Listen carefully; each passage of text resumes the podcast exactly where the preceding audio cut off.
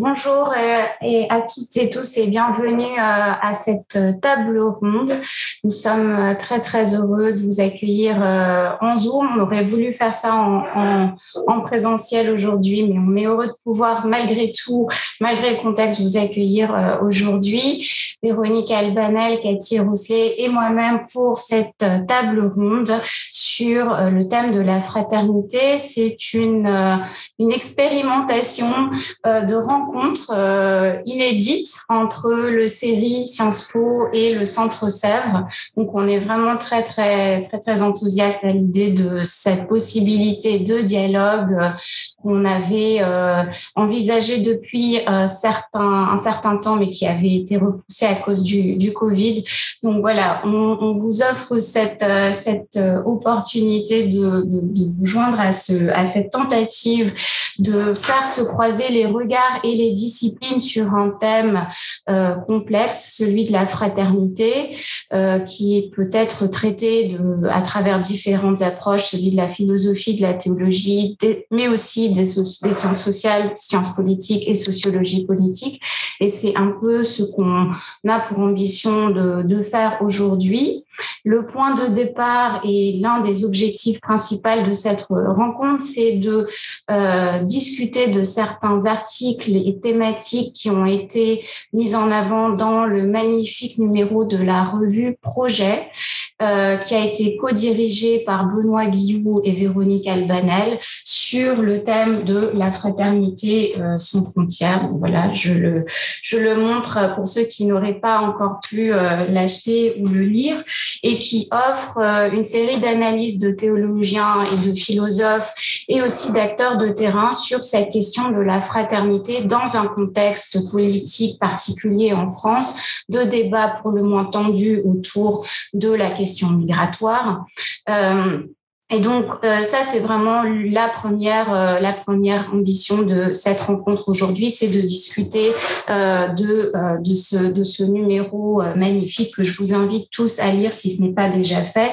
La deuxième ambition c'est peut-être d'initier une série de conversations de façon plus pérenne entre disciplines, entre on parle beaucoup d'interdisciplinarité de manière rhétorique, mais des lieux où on peut vraiment parler du religieux partir d'un regard croisé qui mêle des approches euh, de théologie, de philosophie, de sociologie politique et de sciences politiques, voire de droit.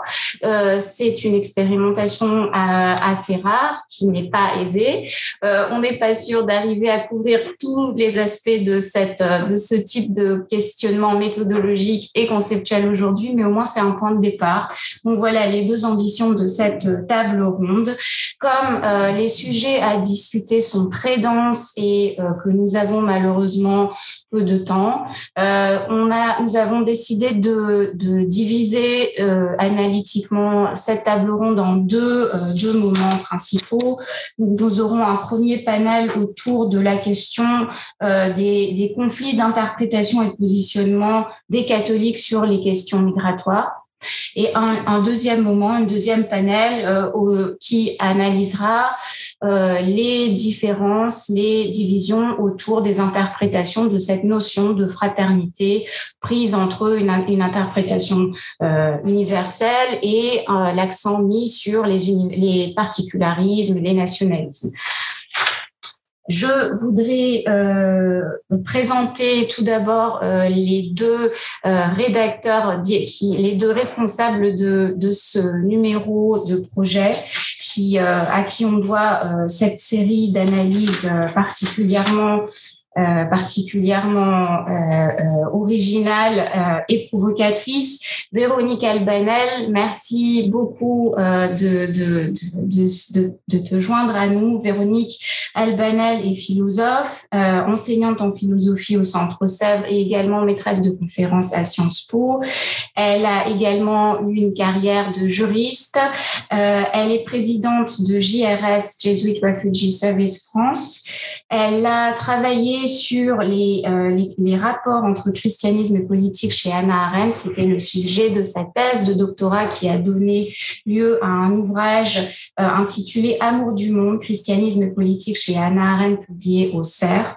Et elle a aussi beaucoup travaillé ces dernières années sur la thématique de la fraternité en lien avec la question migratoire, dans une perspective justement qui mêle la théologie, la science politique et la philosophie. Et elle a publié en 2018 un livre magnifique intitulé La fraternité bafouée, sortir de la peur du grand remplacement aux éditions de l'Atelier. Merci Véronique. Euh, Benoît Guillou est journaliste et docteur en sociologie de l'EHESS, rédacteur en chef de la revue Projet depuis 2019 et également membre associé du CRESPA, euh, laptop à l'Université de Paris 8. Il a beaucoup travaillé sur les questions de médiation, pardon et réconciliation au Rwanda. Il a publié Le pardon est-il durable? Une enquête au Rwanda. Il a également travaillé sur les métamorphoses du catholicisme en Et publié un livre entretien avec Claude Daguins aux éditions de l'Atelier. Et euh, comme je le disais, il a dirigé avec Véronique ce numéro de la revue Projet. Et euh, enfin, ma, euh, ma complice et coéquipière aux séries Sciences Po, Cathy Rousselet, politiste, professeur à Sciences Po et spécialiste des questions de religion et politique en Russie, notamment sur les développements de l'Église orthodoxe en Russie. Alors, sans plus attendre, je, donne la parole à Véronique et Benoît qui vont donner une introduction de ce numéro de la revue Projet. Merci, la parole est à vous. Euh, bonjour. Euh, sincèrement, un grand merci à Senspo d'organiser cette table ronde. Merci aux intervenants. Nous sommes vraiment très heureux de poursuivre ainsi la réflexion que nous avons engagée dans notre dernier dossier de la revue Projet. François, la fraternité sans frontières, point d'interrogation. Alors, très brièvement, je vous donne quelques éléments pour situer notre démarche. Nous sommes partis d'un constat. Au sein de la société française, nous trouvons des catholiques parmi les plus engagés dans l'accueil et la solidarité aux migrants. Et parallèlement, depuis quelques années, de plus en plus de fidèles s'opposent au pape François sur la question de l'immigration et sa conception de la fraternité développée dans l'encyclique Fratelli Tutti. Donc, cette situation paradoxale soulève des questions. Tout d'abord, est-ce que le message de l'Évangile peut-il être interprété au gré de chacun jusqu'à légitimer des positions radicalement contradictoires? Que valent les arguments des détracteurs du pape François? Nous sommes en présence d'une conception de la fraternité qui divise les chrétiens, qui traverse l'Église, mais qui porte bien au-delà touchant au fondement même de nos sociétés démocratiques. Donc, pour prendre à bras le corps cette controverse, dans notre dossier, on décrypte les arguments de trois philosophes catholiques souverainistes. Sans les mettre sur un même niveau, citons Pierre Manant, Rémi Brague et Chantal Delsol. À l'approche de l'élection présidentielle, face à la fureur médiatique, il nous semble vraiment important de développer une réflexion de fond sur la fraternité à l'épreuve de la réalité. On touche à un point faible de nos sociétés, ne rester qu'avec ceux qu'on a choisis. Or, comme le souligne le philosophe Olivier Abel dans ce dossier, je cite, Nous avons besoin du correctif de la fraternité, tant biblique que républicaine, dont la force est d'énoncer la solidarité avec ceux qui sont là et que nous n'avons pas choisis. Donc, fidèle à la ligne éditoriale de la revue Projet, au carrefour de l'univers académique et du monde associatif, ce dossier se décline en deux parties. Une première qui donne la parole à un théologien, un exégète, un historien, puis à des philosophes. Et la seconde partie qui apporte un éclairage à partir d'expériences d'acteurs de terrain. Donc, vous pouvez trouver ces articles sur Kern. Et si vous souhaitez donc euh, prendre connaissance du dossier dans l'intégralité, je vous invite à aller sur le site de la revue Projet à présent, je donne la parole à Véronique Albanel qui va développer plus précisément la, problématique de cette table ronde. Merci encore. Merci Benoît, bonsoir à toutes et à tous. Euh, effectivement, dans le prolongement de ce que vient dire euh, Benoît, je poserai la question plus précisément de savoir si la fraternité est un mythe aujourd'hui. Et je partirai d'un article publié en 2006 par l'IFRI intitulé Mythologie de l'international. Et dans cet article, Chantal Delsol affirme que l'universel, la paix et le droit sont des mythes occidentaux. Mythes non pas au sens d'un lieu de référence critique, d'évaluation et de questionnement, comme c'est le cas chez Albert Camus avec le mythe de Prométhée ou de Némésis, Non, pour Chantal Delsol, il s'agit de mythes au sens de croyances naïves, utopiques, dénuées de raison et donc autant d'illusions, c'est le terme qu'elle utilise, à dissiper en commençant par ce qu'elle appelle le catéchisme des droits de l'homme. La fraternité universelle, qu'elle soit chrétienne ou républicaine, ne serait-elle alors qu'un mythe créé de toutes pièces par l'Occident pour instrumentaliser et conquérir le reste du monde? Dans le dossier de la revue Projet, nous sommes partis du constat suivant. Les critiques adressées aujourd'hui à la fraternité universelle qui traversent, me semble-t-il, toutes les religions et pas seulement la religion catholique. Donc ces critiques sont radicales, souvent binaires, quelquefois cyniques et même haineuses. Comment et pourquoi en sommes-nous arrivés là? La fraternité, pourtant, vous le savez, est un principe à valeur constitutionnelle qui a été reconnu en juillet 2018 par le Conseil constitutionnel à propos du délit de solidarité à l'égard des migrants. Le débat n'est pas clos pour autant, bien au contraire, il nous faut désormais penser les conditions de possibilité d'une fraternité réelle et réaliste, concrète et responsable, personnelle et collective, avec ses tensions et ses limites aussi.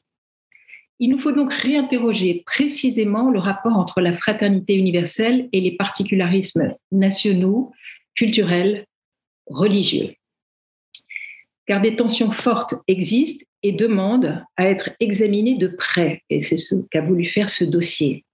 Tensions entre l'universel et le particulier, entre la morale et la politique, entre l'ouverture à l'autre et l'enracinement culturel, mais aussi entre les frontières et les murs.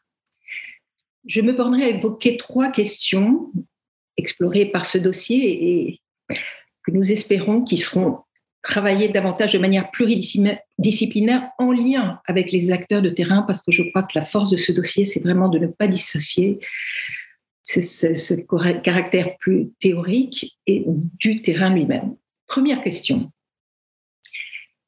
Ne faut-il pas reconnaître que les frontières sont nécessaires aujourd'hui pour nous protéger de la mondialisation à outrance, des réseaux de criminalité organisée, de l'instrumentalisation des migrants à des fins de déstabilisation géopolitique par la Biélorussie récemment? Mais dans ce cas, comment penser une frontière qui ne soit pas un mur? Qui autorise un droit d'asile effectif, qui respecte nos fondements républicains et la hiérarchie des normes, en un mot, l'état de droit. Comme le dit Olivier Abel dans notre dossier, je le cite, comment refaire des frontières qui répondent à leur nécessaire fonction anthropologique de différenciation, de ralentissement, de clôture, de solidarité interne à une société et qui permettent en même temps de reconstituer les règles d'une interdépendance et d'une hospitalité mondiale. Deuxième question. Ne faut-il pas reconnaître, comme le fait encore Olivier Abel, que, je le cite, le temps court de l'urgence et de l'éthique inconditionnelle n'est pas le même que le temps long, politique, celui de l'hospitalité durable et soutenable? Comment penser alors l'articulation entre éthique et politique aujourd'hui et, s'agissant des migrants, entre accueil et intégration? Ou pour le dire autrement, entre métissage et identité? Autant des questions que l'interculturalité nous permettrait d'appréhender en distinguant ce que l'on appelle les négociations culturelles possibles et les fondamentaux non négociables. Je pense notamment à la question homme-femme et à la question religieuse qui pose ces questions. Troisième et dernière question. Comment penser aujourd'hui notre pacte politique, social et culturel? La fragilité de notre modèle démocratique vient-elle d'un excès ou d'un abandon de souveraineté? Ou pour le dire autrement, d'un excès de verticalité ou d'une insuffisance d'autorité. Et je précise en particulier autorité de la loi, de la justice, de l'éducation. Peut-on, et si oui, comment, ouvrir cette question pluridisciplinaire à la théologie, ou plus précisément aux différentes théologies chrétiennes, mais aussi juives et musulmanes, toutes fortement divisées sur ces questions? Là encore, Olivier Abel ouvre un vrai débat en nous invitant à passer d'une, je le cite, théologie politique de la verticalité, et il précise la nation ayant pris la place de Dieu, à une théologie politique horizontale. Tels sont quelques-uns des chantiers que nous aborderons, je pense, ce soir, et je remercie Sciences Po tout particulièrement tout particulièrement pardon, Nadia Marzouki et Cathy Rousselet de nous permettre de le faire. Voilà, je crois que je repasse la parole à Cathy. Merci, merci beaucoup euh, Benoît et, Véronique pour euh, cette, euh, cette introduction à ce très beau dossier. Nous en venons maintenant au premier panel qui tentera de, reprendre et, d'approfondir euh, peut-être euh, certains des points qui ont été soulevés à l'instant par, euh, Benoît et Véronique, à savoir la question des interprétations et des positionnements contradictoires des catholiques sur l'immigration et nous essaierons là de voir comment approche théologique et approche sociologique dialogue et, et se combinent. Le pape intervient sur la politique migratoire en appelant largement à l'hospitalité et en se référant à la parabole du bon samaritain. Des chrétiens s'engagent pour l'accueil des migrants, mais de leur côté, des intellectuels se mobilisent à partir d'une autre lecture de cette parabole du bon samaritain, en considérant que celle-ci ne vise qu'une morale personnelle. Quelques questions pour peut-être pour, euh, pour aller pour aller euh, pour approfondir, pour aller plus, plus loin peut-être. Comment expliquer la pluralité de positionnement à partir du message évangélique? Comment la tradition chrétienne nourrit-elle la fraternité? Comment la définit-elle? Faut-il distinguer morale individuelle et politique? Voilà trois questions euh, qui traversent ce dossier Chacun des intervenants qui viendront maintenant, chacun des intervenants sera invité à répondre en fonction de sa discipline et de sa position. Comment un sociologue, comment un théologien, comment un philosophe traite-t-il de la question de la fraternité et comment se positionne-t-il sur ce dossier? Donc, nous avons proposé ici donc à trois chercheurs de disciplines différentes de répondre à ces questions, et ce en une vingtaine de minutes, 7-8 minutes chacun. Euh, merci beaucoup à eux. D'abord, Javier Ichaina, qui est politiste, directeur de, recherche au CNRS, rattaché au centre Émile Durkheim à, Sciences Po Bordeaux. Tu as travaillé notamment sur les organisations catholiques agissant dans, dans l'économie sociale et solidaire, la lutte contre l'exclusion, le soutien aux migrants et le travail de paix dans des régions de France, d'Espagne et d'Italie, donc un travail comparatif. Et tu en as tiré un très bel ouvrage paru en 2019 aux presses universitaires de Rennes intitulé Médiation catholique en Europe du Sud, les politiques invisibles du religieux. Étienne Grieux interviendra ensuite, il devrait, euh, devrait être arrivé ou interviendra, arrivera bientôt. Étienne Grieux, qui est théologien, président du Centre Sèvres. Depuis plusieurs années, il œuvre à l'écoute de la voix des plus pauvres et il a notamment publié avec Laure Blanchon et Jean-Claude Caillot à l'école du plus pauvre le projet théologique de Joseph Brzezinski, paru donc en 2019. Et puis, il a également publié avec Véronique Albanel, Grégoire Cata et Patrick Pouchel N'oubliez pas l'hospitalité, paru en 2017. Et enfin, Camille de Villeneuve, philosophe, enseignante au Centre Sèvres et Sciences Po. Camille, tu as écrit dans ce numéro un très intéressant papier sur euh, la parole politique du pape et précisément sur cette question de la morale et du politique. Donc, donc, donc euh, Ravière euh, Étienne Grieux et Camille de Villeneuve bon, interviendront. Et puis, nous aurons ensuite les commentaires de deux autres chercheurs qui, donc, qui réagiront à leurs propos et, feront eux-mêmes quelques, quelques, eux quelques considérations. Jean-Louis Schlegel. Vous êtes philosophe et sociologue des religions, éditeur et membre de la rédaction de la revue Esprit. Vous êtes un excellent connaisseur du catholicisme dans la société française et plus généralement dans, dans les sociétés contemporaines. Et enfin, Bernard Hébert, qui est philosophe politique et moral, directeur de recherche au CNRS, rattaché au CEVIPOF, euh, Centre de recherche politique de Sciences Po. Et euh, Bernard, tu as également une formation de théologien. Voilà, donc je laisse tout, de suite la parole à Javier pour quelques minutes. Merci.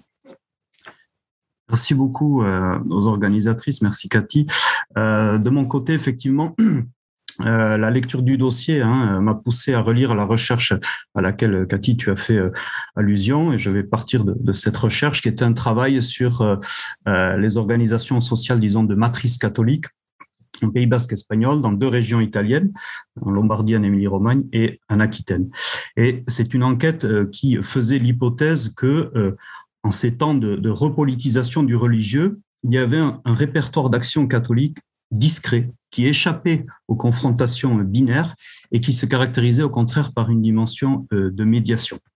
donc ça fait, je crois, écho à ce qui est dit dans ce dossier, puisque en, en les observant à l'échelle locale, on voyait que ces médiations traduisaient de fait aussi euh, un pluralisme interne, disons, de cette nébuleuse catholique, et qui se faisait ressentir sur plusieurs euh, problèmes publics au sens sociologique, à savoir euh, qu'il s'agisse des conceptions de l'économie, de la lutte contre euh, les formes d'exclusion sociale, de la médiation dans les conflits politiques violents, et puis effectivement dans la fabrique de ce répertoire de l'hospitalité envers, euh, envers les migrants.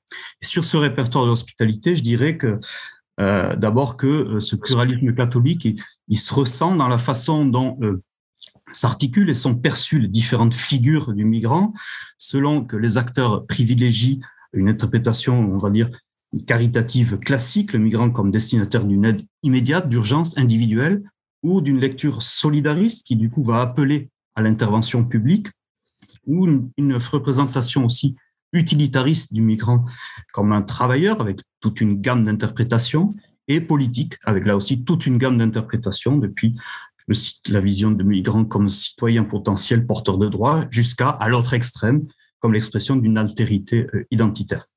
Et clairement, euh, pour euh, moi, les organisations auxquelles j'ai enquêté se situaient plutôt vers un pôle que, à la lecture du dossier, maintenant, je qualifierais de pôle de fraternité, au fond, et qui, d'une part, cherchait à renforcer l'autonomie des personnes via notamment les outils de l'économie sociale et solidaire, et d'autre part, qui entreprenait un travail politique auprès des institutions euh, publiques en mettant sur agenda euh, la question et en cherchant à co-construire euh, des instruments de politique publique dans un sens intégrationniste. Trois remarques rapides sur ce travail social et politique de ces organisations. D'une part, et sur le plan du, du rapport à la religion, j'ai vu que ces organisations de matrice catholique vont soit ne pas forcément mettre en avant le fondement religieux de leur engagement social, ce qui est aussi, me semble-t-il d'ailleurs, une tradition chrétienne, soit au contraire la rendre visible précisément pour se distinguer d'autres interprétations religieuses qui aboutiraient à des postures politiques très éloignées. Et un exemple de cette deuxième posture, euh, moi, ce serait euh, euh, à Bilbao, le centre Ignacio Ellacuria, qui est porté à Bilbao par la Compagnie de Jésus, et qui intègre hein, son approche de l'immigration dans une approche ecclésiale de la mobilité humaine, une vision intégrale de la, de la, personne, qui évidemment refuse hein, de réduire euh, le migrant soit une menace, soit de la main-d'œuvre, hein, et qui fait le pont entre action dans les pays du Sud et puis accueil des migrants au Pays Basque. Et cette posture les a conduits à construire le débat sur les droits et devoirs des personnes immigrées comme un, débat sur la citoyenneté dans une approche de la subsidiarité qui refuse de déresponsabiliser les, politiques publiques. Ils me disent, hein, nous sommes une une communauté de solidarité et la communauté de solidarité dénonce et annonce. Ce qui rejoint ce que rappelle Camille de Villeneuve dans son texte, très beau texte sur la vie du pape, hein, la morale n'est pas euh, la bienfaisance. Deuxième remarque concernant ce rapport aux politiques, c'est que cette double expertise sociale et religieuse permet aussi à ces organisations euh, d'être légitimes pour intervenir dans la fabrique des politiques locales, à la fois sur le plan des politiques socio-sanitaires ou éducatives ou autres, mais aussi sur les politiques de régulation euh, du pluralisme religieux, par exemple sur la question des lieux de culte. Et ce travail politique est perçu comme d'autant plus légitime qu'il s'exerce dans une société, en l'occurrence la société basque, pour rester sur le même exemple, à la fois très sécularisée, donc où il n'y a plus de soupçons sérieux de volonté de reconquête de l'espace politique par telle organisation religieuse, mais où la mémoire euh, de la présence sociale de l'Église et de la longue imbrication entre catholicisme et identité basque, en l'occurrence, est encore présente. Parce qu'il y a des effets aussi qui peuvent avoir des effets, y compris positifs, sur des registres d'intégration des migrants. Euh, voir ce que dit euh, Fratelli Tutti sur le rôle des racines dans l'accueil de l'autre aussi. Du même coup, le codage de cette action en termes de droit peut faire parfois basculer vers des positions plus publicisées, voire politisées. Et moi, je voyais que plusieurs organisations catholiques avaient intégré des collectifs euh, de défense des droits des migrants, qui s'appelle Arechieka pour tous, en brisant les murs, et qui, significativement en 2013, à l'occasion d'une campagne pour l'accès aux soins, demande à ce centre Eliakoulia dont j'ai parlé, donc à une organisation catholique, de diriger la campagne, précisément afin de convaincre la majorité silencieuse des catholiques vus comme ayant une attitude ambiguë euh, sur la question migratoire. Troisième et dernière, je m'arrête, euh, remarque concernant cette fois le rapport à l'économie et au travail, avec un exemple euh, sur un terrain italien, dans la ville de Brescia, en Lombardie. Donc, sur un territoire là aussi historiquement marqué par une empreinte catholique, on voit aussi ce pluralisme. C'est-à-dire qu'on a certaines organisations, telles fédérations coopératives, qui vont lutter contre euh, les phénomènes d'intermédiation illégale sur le marché du travail, voire contre des, forces coopératives de migrants qui sont utilisées par, par des industriels pour externaliser certaines fonctions. D'autres, comme euh, les associations chrétiennes de travailleurs italiens, qui vont faire la médiation sur le marché du travail, sur les questions d'aide à domicile, par exemple, mais en étant très attentifs aux critiques reprochant aux associations euh, d'avoir une attention insuffisante aux conditions salariales, notamment des femmes euh, migrantes, c'est essentiellement des femmes. Et là également, ils inventent des instruments mis en place pour juguler ce risque. Et puis d'autres associations, toujours dans cette nébuleuse catholique, comme une association d'entrepreneurs catholiques qui font de la médiation dans le marché du travail, mais dans une approche, une logique patronale, qui va d'abord chercher à satisfaire des besoins de main-d'œuvre des entreprises avec une vision plutôt utilitariste du migrant. Voilà, donc je m'arrête pour dire que derrière ces expériences, on voit à la fois des organisations catholiques qui sont à l'origine d'une série d'innovations sociales, je crois, hein, en matière euh, d'accueil, d'intégration, mais aussi on va s'exprimer euh, des écarts intracatholiques dans, dans la conception de l'accueil, mais aussi du politique et de l'économie. Et donc je retrouve bien, moi, dans mes petites observations locales, si vous voulez, un peu les écarts de réception du message catholique sur la fraternité que pose vraiment très très bien ce dossier. Merci. Merci beaucoup, Javier. Euh, je vois que Étienne Gilleux nous a rejoint. Merci beaucoup euh, à vous d'avoir pris un peu de temps pour euh, participer à cette table ronde. Merci beaucoup, merci beaucoup à vous. Vous m'entendez bien? Oui, d'accord. Donc, la question que je propose de vous partager, c'est qu'est-ce qu'on pourrait voir comme apport de la tradition chrétienne pour penser la fraternité? Ah. Voilà. Que signifie regarder l'autre comme un frère ou comme une sœur? Et qui est l'autre en question? Est-ce que c'est le compatriote? Est-ce que c'est celui qui, bien qu'étranger, est sur notre territoire? Est-ce que c'est tout être humain? On sent qu'ici, qu'il y aura différentes compréhensions possibles de la notion de fraternité. Et une question notamment se présente. La fraternité est-elle limitée à un cercle précis ou bien est-elle universelle? Et puis, si on lui reconnaît un tel caractère universel, comment se déploie-t-elle? Est-ce une universalité donnée d'emblée ou bien fait-elle l'objet d'un apprentissage, d'un élargissement progressif des horizons à l'intérieur desquels je peux reconnaître l'autre comme un frère ou une sœur? Hein? Alors, quelle contribution la tradition chrétienne pourrait apporter pour comprendre ce terme de fraternité et se situer dans ces débats que je viens d'évoquer? Je vais m'appuyer sur le travail du théologien Michel Dujarier, et son ouvrage Église fraternité. L'auteur s'est attaché à décrypter les différents emplois du mot adelphotes, en grec fraternité, dans les textes des pères de l'Église des huit premiers siècles. Et voici quelle est sa thèse. je le cite. Le mot fraternité, adelphotes, au sens de communauté de frères, est employé tout au long des trois premiers siècles pour désigner l'Église. Il est même le nom propre de celle-ci, car il n'a été utilisé par aucun autre groupe religieux, philosophique ou social, alors que Église, ecclésia, était un nom commun couramment employé par les assemblées civiles. Donc vous voyez, sa thèse, c'est que Adelphotes, fraternité, c'est tout simplement le nom propre de l'Église dans les premiers siècles. Voilà. C'est entre parenthèses un néologisme biblique, ce terme d'Adelphotes. On trouve pour la première fois dans le livre des Maccabées et puis dans la première lettre de Pierre dans le Nouveau Testament. Alors, Adelphotes, qu'est-ce que ça veut dire? C'est une entité collective avec des liens concrets et une vie sociale et qui est dotée d'une personnalité. On peut en parler presque comme d'un sujet. À l'époque où euh, les pères de l'Église écrivent, dans les trois premiers siècles, on a des termes pour désigner soit un groupe limité avec des liens très forts, par exemple les liens familiaux, l'appartenance à un même peuple, ou bien encore euh, un groupe qui se réunit autour de convictions religieuses. Hein. Donc ça, ce sont des liens très forts, mais c'est un groupe fermé. Ou bien on a aussi des termes pour désigner une vertu de fraternité universelle. C'est le terme de Philadelphia, par exemple mais qui ne se traduit pas par des liens concrets. C'est une sorte de potentialité de lien.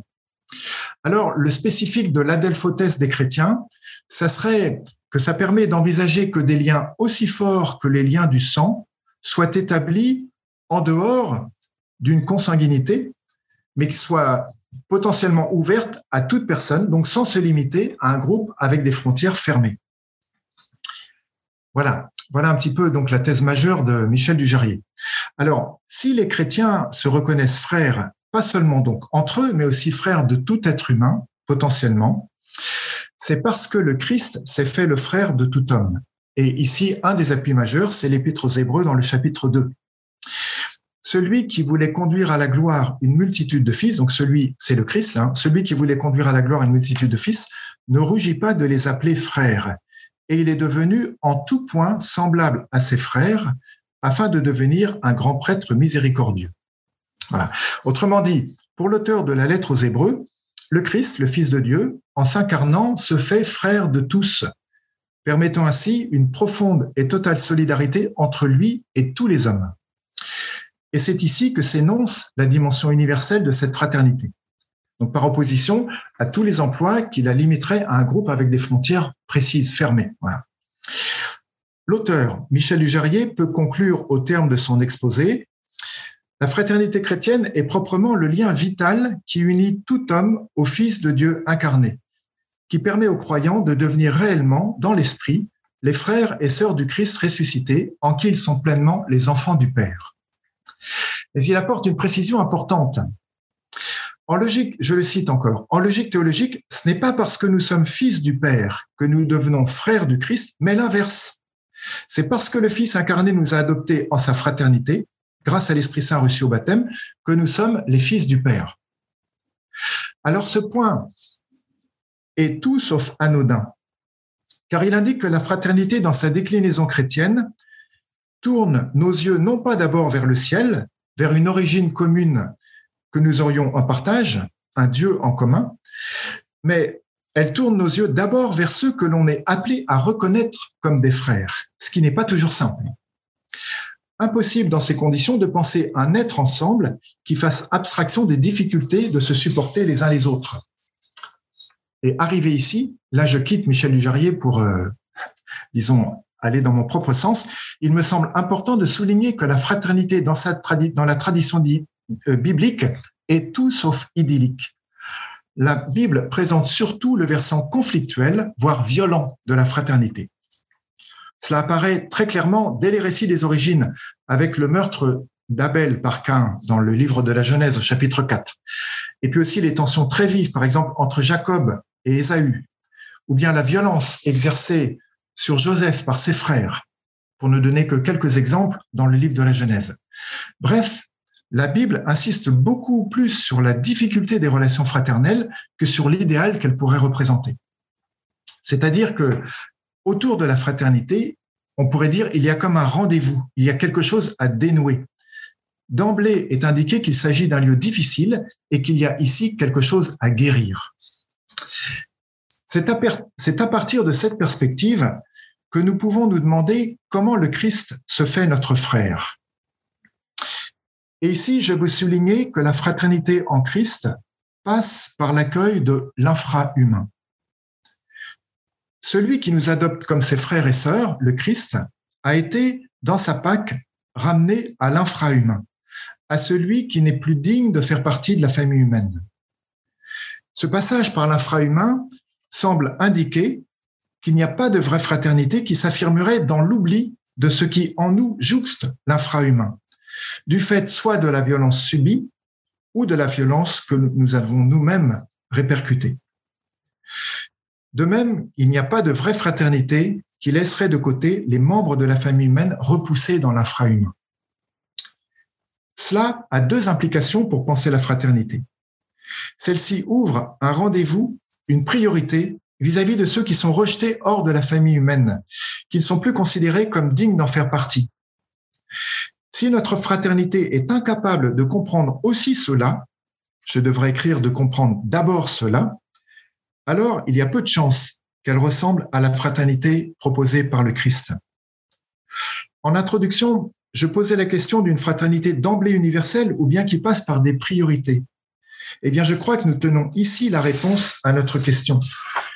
La fraternité en Christ est potentiellement universelle, mais elle passe par un élargissement progressif du cercle de ceux que je peux reconnaître comme frères et sœurs au fur et à mesure que je serai amené, grâce au Christ, à reconnaître comme frères et sœurs ceux qui, dans mes représentations, n'étaient pas dignes de faire partie de la famille.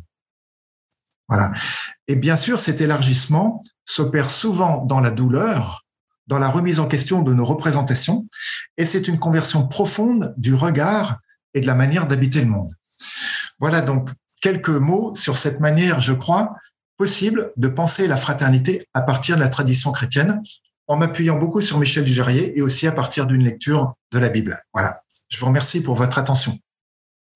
Merci beaucoup, Étienne. Euh, je donne maintenant la parole à Camille de Villeneuve. Merci beaucoup. Merci, Cathy. Merci, Nadia, pour votre accueil. Alors, euh, on m'a demandé dans le, numéro de la revue Projet dont nous parlons euh, cet après-midi, euh, la fraternité sans François, la fraternité sans frontières, de réagir à une constante dans les prises de position catholiques contre le pape, à savoir qu'il y avait une séparation entre le champ d'exercice de la morale et celui de la politique. Hmm.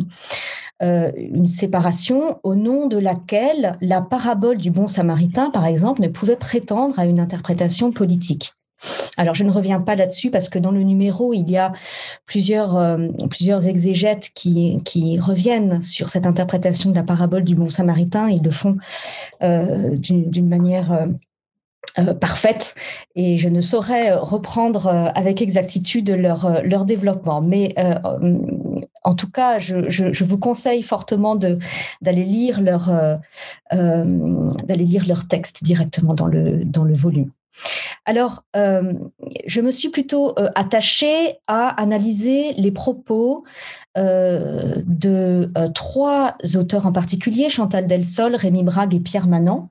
Alors, par exemple, Chantal Delsol affirmant dans un article pour Front Populaire que le discours romain devait demeurer de la morale, c'est-à-dire des conseils éclairés qui désignent un chemin de vie estimé meilleur que les autres. Hein. et elle ajoute que la morale a ses droits euh, et euh, ne doit pas heurter le politique. Le politique. Euh, Rémi Bras, quant à lui, affirme dans le Figaro, affirmé il y a quelques mois que la parabole du bon samaritain ne devait pas concerner les États. Et Pierre Manant a repris le même type d'argument dans euh, la revue euh, Commentaire. Hein. Donc il s'agit pour eux de séparer ce qui est de l'ordre de la vie euh, morale individuelle, privée, on pourrait dire presque cachée, hein, et ce qui est de l'ordre de la vie politique avec son sérieux, son expertise et son usage nécessaire de, de la ruse. Alors, euh, on peut répondre deux choses pour commencer à euh, ce type euh, d'opposition. D'une part, c'est que toute politique est mue par des valeurs, quelles qu'elles soient, hein, quel que soit le corpus, euh, juridique sur lequel une société s'appuie. Hein. Les valeurs, ces valeurs euh, sont portées par les textes qui fondent l'organisation politique et sociale. Et l'engagement politique est également mu par des valeurs morales, qu'elles soient héritées ou qu'elles aient été forgées au fil de l'existence. Dans un deuxième temps, euh, un geste euh, moral ou un acte moral non seulement euh, engage une réflexion politique, mais consiste, est un geste politique. Alors, je, donnerai un, exemple parce que les philosophes aiment bien retourner à, à, la, terre, au concret, avec des anecdotes.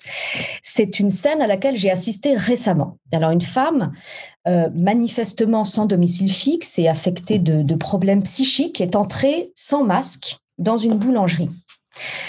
Elle a été immédiatement interpellée par la boulangère qui lui a demandé plutôt rudement de sortir parce qu'elle ne portait pas de masque. La femme a protesté, le ton est monté, les clients se sont crispés jusqu'à ce que l'un d'eux donne avec bienveillance un masque chirurgical à la femme qui n'en avait pas. Immédiatement, euh, la, commerçante s'est apaisée et a servi la cliente, désormais euh, masquée, et dont la marginalité avait été soudain suspendue par euh, le geste qui lui avait été adressé. Elle était devenue une cliente comme les autres qui pouvait commander et payer le flan aux œufs qui serait son déjeuner.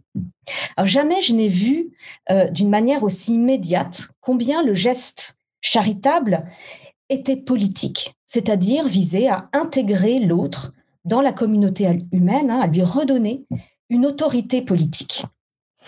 Alors, euh, on peut évidemment être euh, euh, en empathie avec les migrants ou avec les plus précaires et par ailleurs voter pour un candidat hostile à l'immigration. Hein, c'est ce que m'a répondu dans un entretien récent à la radio Chantal Delsol, euh, elle parlait à ce moment-là des migrants qui arrivaient par les routes de montagne, et m'a-t-elle dit, il faut fermer les frontières pour qu'ils n'arrivent pas. Bon, mais bien entendu, s'ils arrivent chez moi sans chaussures, eh bien, je leur en donnerai. Je ne suis pas un monstre. Alors, ce type de déclaration, à mon avis, euh, participe d'une représentation désuète de la charité et contraire au message, évangélique. Hein. Il me semble qu'en effet, euh, le geste charitable dans cette euh, proposition est comparable à celui de la grâce accordée par le souverain. Il se trouve que cette représentation du geste charitable, elle est très fréquente dans le christianisme. Souvent, le geste charitable est euh, associé à un mouvement d'humilité, d'abaissement, hein, du fait de la constitution originellement féodale du christianisme.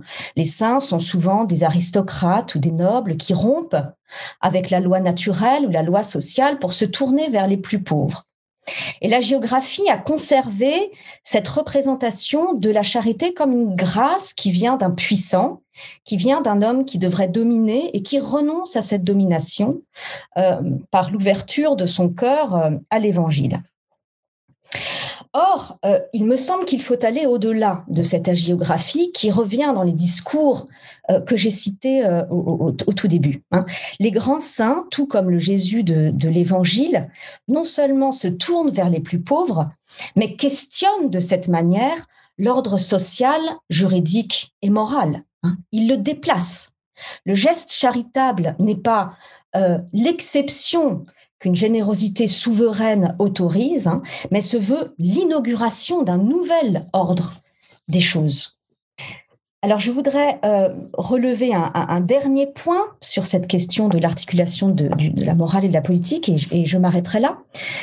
Euh, dans le type de, déclaration que, là encore, j'ai évoqué au début, la distinction de la morale et de la politique euh, ne sert pas une conception libérale de l'indépendance de la sphère privée et de la sphère publique, hein, qui garantirait forme d'autonomie morale de l'individu. Je crois qu'il ne faut pas se tromper. Enfin, souvent, ces arguments sont présentés au nom du libéralisme. Il me semble euh, au contraire qu'il s'agit d'une forme de représentation très traditionnellement maurassienne des rapports entre l'Église et l'État, c'est-à-dire d'une Église qui soutient les intérêts de la nation. En effet, euh, le pape est blâmé quand il invite à l'hospitalité, mais il est loué quand il s'exprime contre le mariage homosexuel ou l'euthanasie. Donc sa parole, hein, selon, euh, euh, selon les, auteurs que j'ai cités, doit venir en soutien d'une certaine représentation de la société et des mœurs. Et il ne faudrait pas y voir une incohérence, hein, mais bien la cohérence d'un certain catholicisme qui préfère la représentation d'un ordre chrétien à l'exercice du discernement éclairé par la foi chrétienne. Sauf que, en l'absence d'idéal aussi fort que celui d'une monarchie, qui était l'idéal de Maurras, eh bien, ce type de discours est profondément mélancolique, demeure une longue déploration de la fin de la chrétienté. Or, ce discours gagne fortement du terrain. Merci. Merci beaucoup Camille. Euh, merci à vous tous qui avez été aussi disciplinés. Vraiment, je suis, euh, émerveillée par votre discipline. Je donne sans plus tarder la parole à, Jean-Louis Schlegel, puis à, Bernard hein, Hébert. Jean-Louis. Donc, euh, j'aurais voulu préparer un peu plus parce que, mettons, pour, pour jouer vraiment le rôle du sociologue, parler un peu des, disons, des comportements des catholiques euh, aujourd'hui, euh, puis dans la période récente, voire dans les décennies récentes. Alors, je pourrais juste, euh, au fond, faire quelques rappels. pendant assez longtemps, parce que je suis, j'ai suivi la question dès les années 80, d'ailleurs à la revue Projet, quand Le Pen a commencé, disons, quand, quand Le Pen a commencé à monter dans, dans le, dans, le vote, enfin dans, la, participation électorale euh, comme, un parti important, de plus en plus important en France euh, euh, au moment des élections. Et je dirais jusque dans les années peut-être relativement récentes, encore jusque dans les années 2010, encore au début, les catholiques votaient toujours un tout petit peu moins, enfin deux trois points de moins que la moyenne des Français pour euh, le Front National. Il semble que euh, maintenant, euh, dans la, décennie la plus récente, cette frontière, cette, barrière relative, hein, enfin, ça dépend. Aujourd'hui, les catholiques euh, affirmaient-elles et a fortiori pratiquants sont nettement moins nombreux, mais dans les années 80, disons, le petit pourcentage de la différence catholique pouvait encore avoir un rôle dans les élections. Mais disons, apparemment, cette barrière a cédé et je crois bien que en 2017, euh, peut-être même d'autres élections, les catholiques, euh, pour autant, malgré leur petit nombre, euh, peut-être peu significatif, semblent avoir rejoint plutôt la moyenne des Français dans le vote pour le Front National ou le Rassemblement National ou, l'équivalent. comme vous le savez, dans, la conjoncture la plus actuelle, il y a aussi des catholiques euh, l'ancienne démocratie chrétienne là, de, de Christine Boutin et puis euh, le, le, groupe Sens commun qui était filloniste en 2017 euh, ont rejoint Éric Zemmour. Disons, alors il y a la question électorale, donc il faudrait, je, faudrait faire une étude plus précise si j'étais vraiment politologue ou spécialiste du fromage électoral. il y aurait peut-être aussi à aborder la question alors, du racisme français. Quoi. Est-ce que les catholiques se distinguent pour autant qu'on puisse analyser ce genre de choses dans des enquêtes euh, simplement quantitatives, euh, est-ce que les catholiques français se distinguent peut-être par une petite différence, là encore, euh, par rapport aux Français moyens, enfin, ou la moyenne française? Je, n'en sais rien. De toute façon, le, racisme, ou ce qu'on appelle comme ça, pose aussi des questions de définition. Une autre question qu'on pourrait poser, est-ce qu'il y a une différence aujourd'hui entre les catholiques encore pratiquants qui, sont évidemment maintenant, vous le savez, très très peu nombreux. On, pense qu'ils sont en, dessous de 2%. Euh, il y a une dizaine d'années, ils étaient quand même encore 7-8%. Euh, est-ce qu'il y a une différence entre pratiquants et non pratiquants elle, quand elle, pour les gens qui se disent catholiques hein, Est-ce qu'il y a une différence entre pratiquants et non pratiquants sur la question de, de l'accueil des immigrés, de l'opinion qu'ils en ont, etc. Je ne peux pas non plus répondre à cette question. Il y a d'autres questions assez, complexes. Par exemple, c'est vrai que dans les années 80-90 et aussi la première décennie de, de, l'année 2000, du siècle du, 21e siècle, la parole publique de l'Église, c'est-à-dire celle de la conférence épiscopale, était généralement quand même assez nette pour dans la défense des immigrés, euh, parfois dans le texte qu'ils font maintenant, que la conférence épiscopale fait souvent pour donner quelques critères de jugement pour, l'élection. La parole était encore relativement nette. Lustiger lui-même, euh, qui était quand même influence de ce, de ce, point de vue, a certainement joué un rôle dans la, disons, dans la barrière opposée au Front National. Là encore, il semblerait que, enfin, disons, la conférence épiscopale aujourd'hui est très divisée au moins, euh, enfin, très divisé. Il y, a, une grande majorité, à mon avis, qui est, sur ce point précis, probablement très favorable euh, au pape François. il y a aussi une petite minorité qui, ne l'est probablement pas, mais qui a euh, un pouvoir de, restriction de la parole épiscopale très fort. Ce qui fait que, je ne sais pas si vous vous souvenez, au moment de 2017, au moment de l'élection, l'Église n'a pas pris position sur, euh, sur, euh, sur cette question, euh, disons, au, moins, on n'a pas fait de l'immigration un, problème d'irriment, en quelque sorte, ou une, sorte de, question importante de l'identité catholique actuelle. Ce qui a provoqué la colère d'un certain nombre de catholiques, peut-être plutôt les catholiques militants, bien sûr, mais, mais enfin, bon, c'est quelque chose qui a été remarqué. Là encore, en quelque sorte comme une sorte de barrière qui est tombée par rapport à une période antérieure. Voilà donc quelques, aspects euh, du moment actuel, mais euh, là encore, la question euh, de la fraternité, de l'accueil, de l'hospitalité, on ne peut pas dire qu'on on, soit dans une période, disons, de dynamisme extrêmement fort si on considère l'ensemble catholique. Alors, il y, a, il les comportements, mais il y a aussi, vous l'avez rappelé à l'instant, euh, Camille, et puis d'autres avant, il y a un débat intellectuel autour de la question. Euh, après tout, les trois qu'elle a nommés sont considérés, hein, euh, considérés tout court, mais aussi considérés comme des intellectuels catholiques, qui s'affirment catholiques, et donc qui, qui interviennent assez fortement dans le débat. Évidemment, personnellement, comme sociologue, je suis aussi sensible aux endroits où ils interviennent. Ils interviennent dans, dans, des, dans des médias euh, profanes, euh, publics, euh, qui ont quand même une forte audience, disons, comme le Figaro, hein, dans des tribunes libres, etc., voire plus, à droite encore du, côté de Valeurs Actuelles, ou sur le site Causeur, etc., puis dans d'autres revues influente, enfin relativement influente encore, malgré tout, la revue des deux mondes, par exemple, qui a pris, qui a pris un tournant extrêmement, entre guillemets, droitier sur toutes ces questions.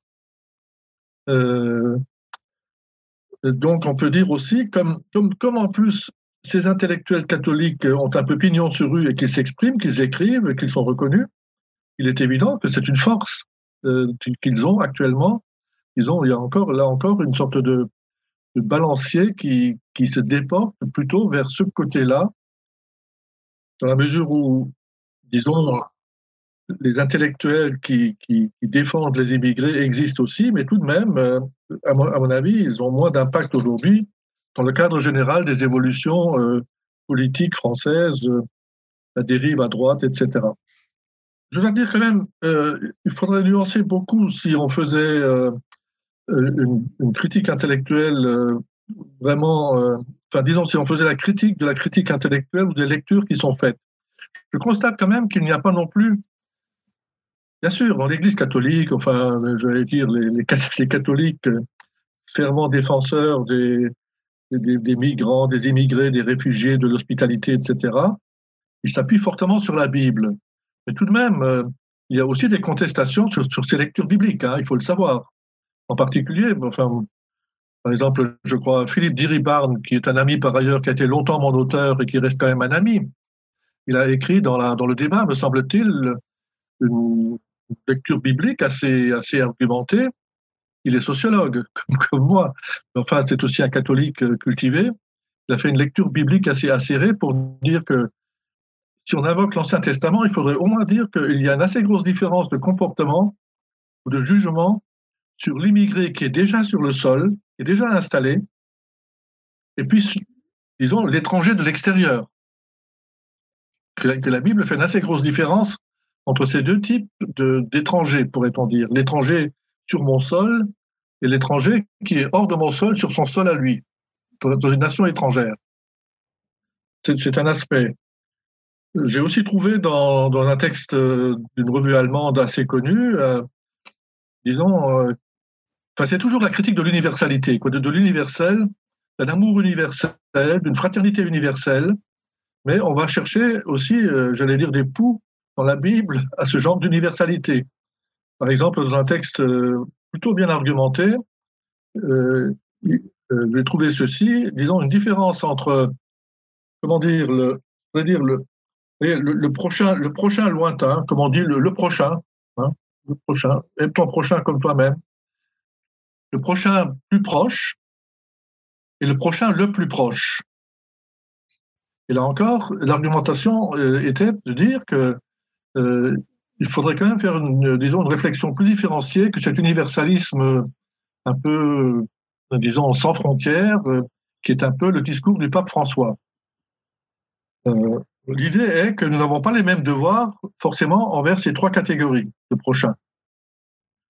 D'autres critiques sur, euh, sur euh, euh, d'autres critiques pardon sur l'encyclique Fratelli Tutti. D'ailleurs, je crois que je l'ai publié dans l'esprit, je, je, ne sais plus où, je n'ai pas retrouvé ce soir.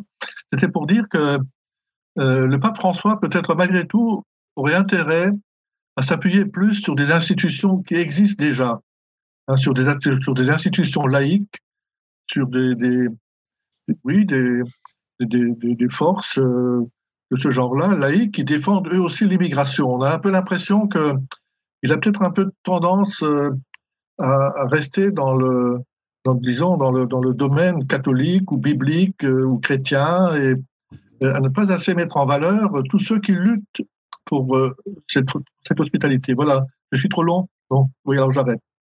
Très bien, ben, ça fait déjà assez de questions. Hein. Merci. Merci beaucoup Jean-Louis, euh, c'était très stimulant, mais voilà, mais c'est vrai que le temps est malheureusement compté. Euh, je propose à, Bernard d'intervenir et puis après nous laisserons du temps aux, intervenants de, pour répondre à ces questions.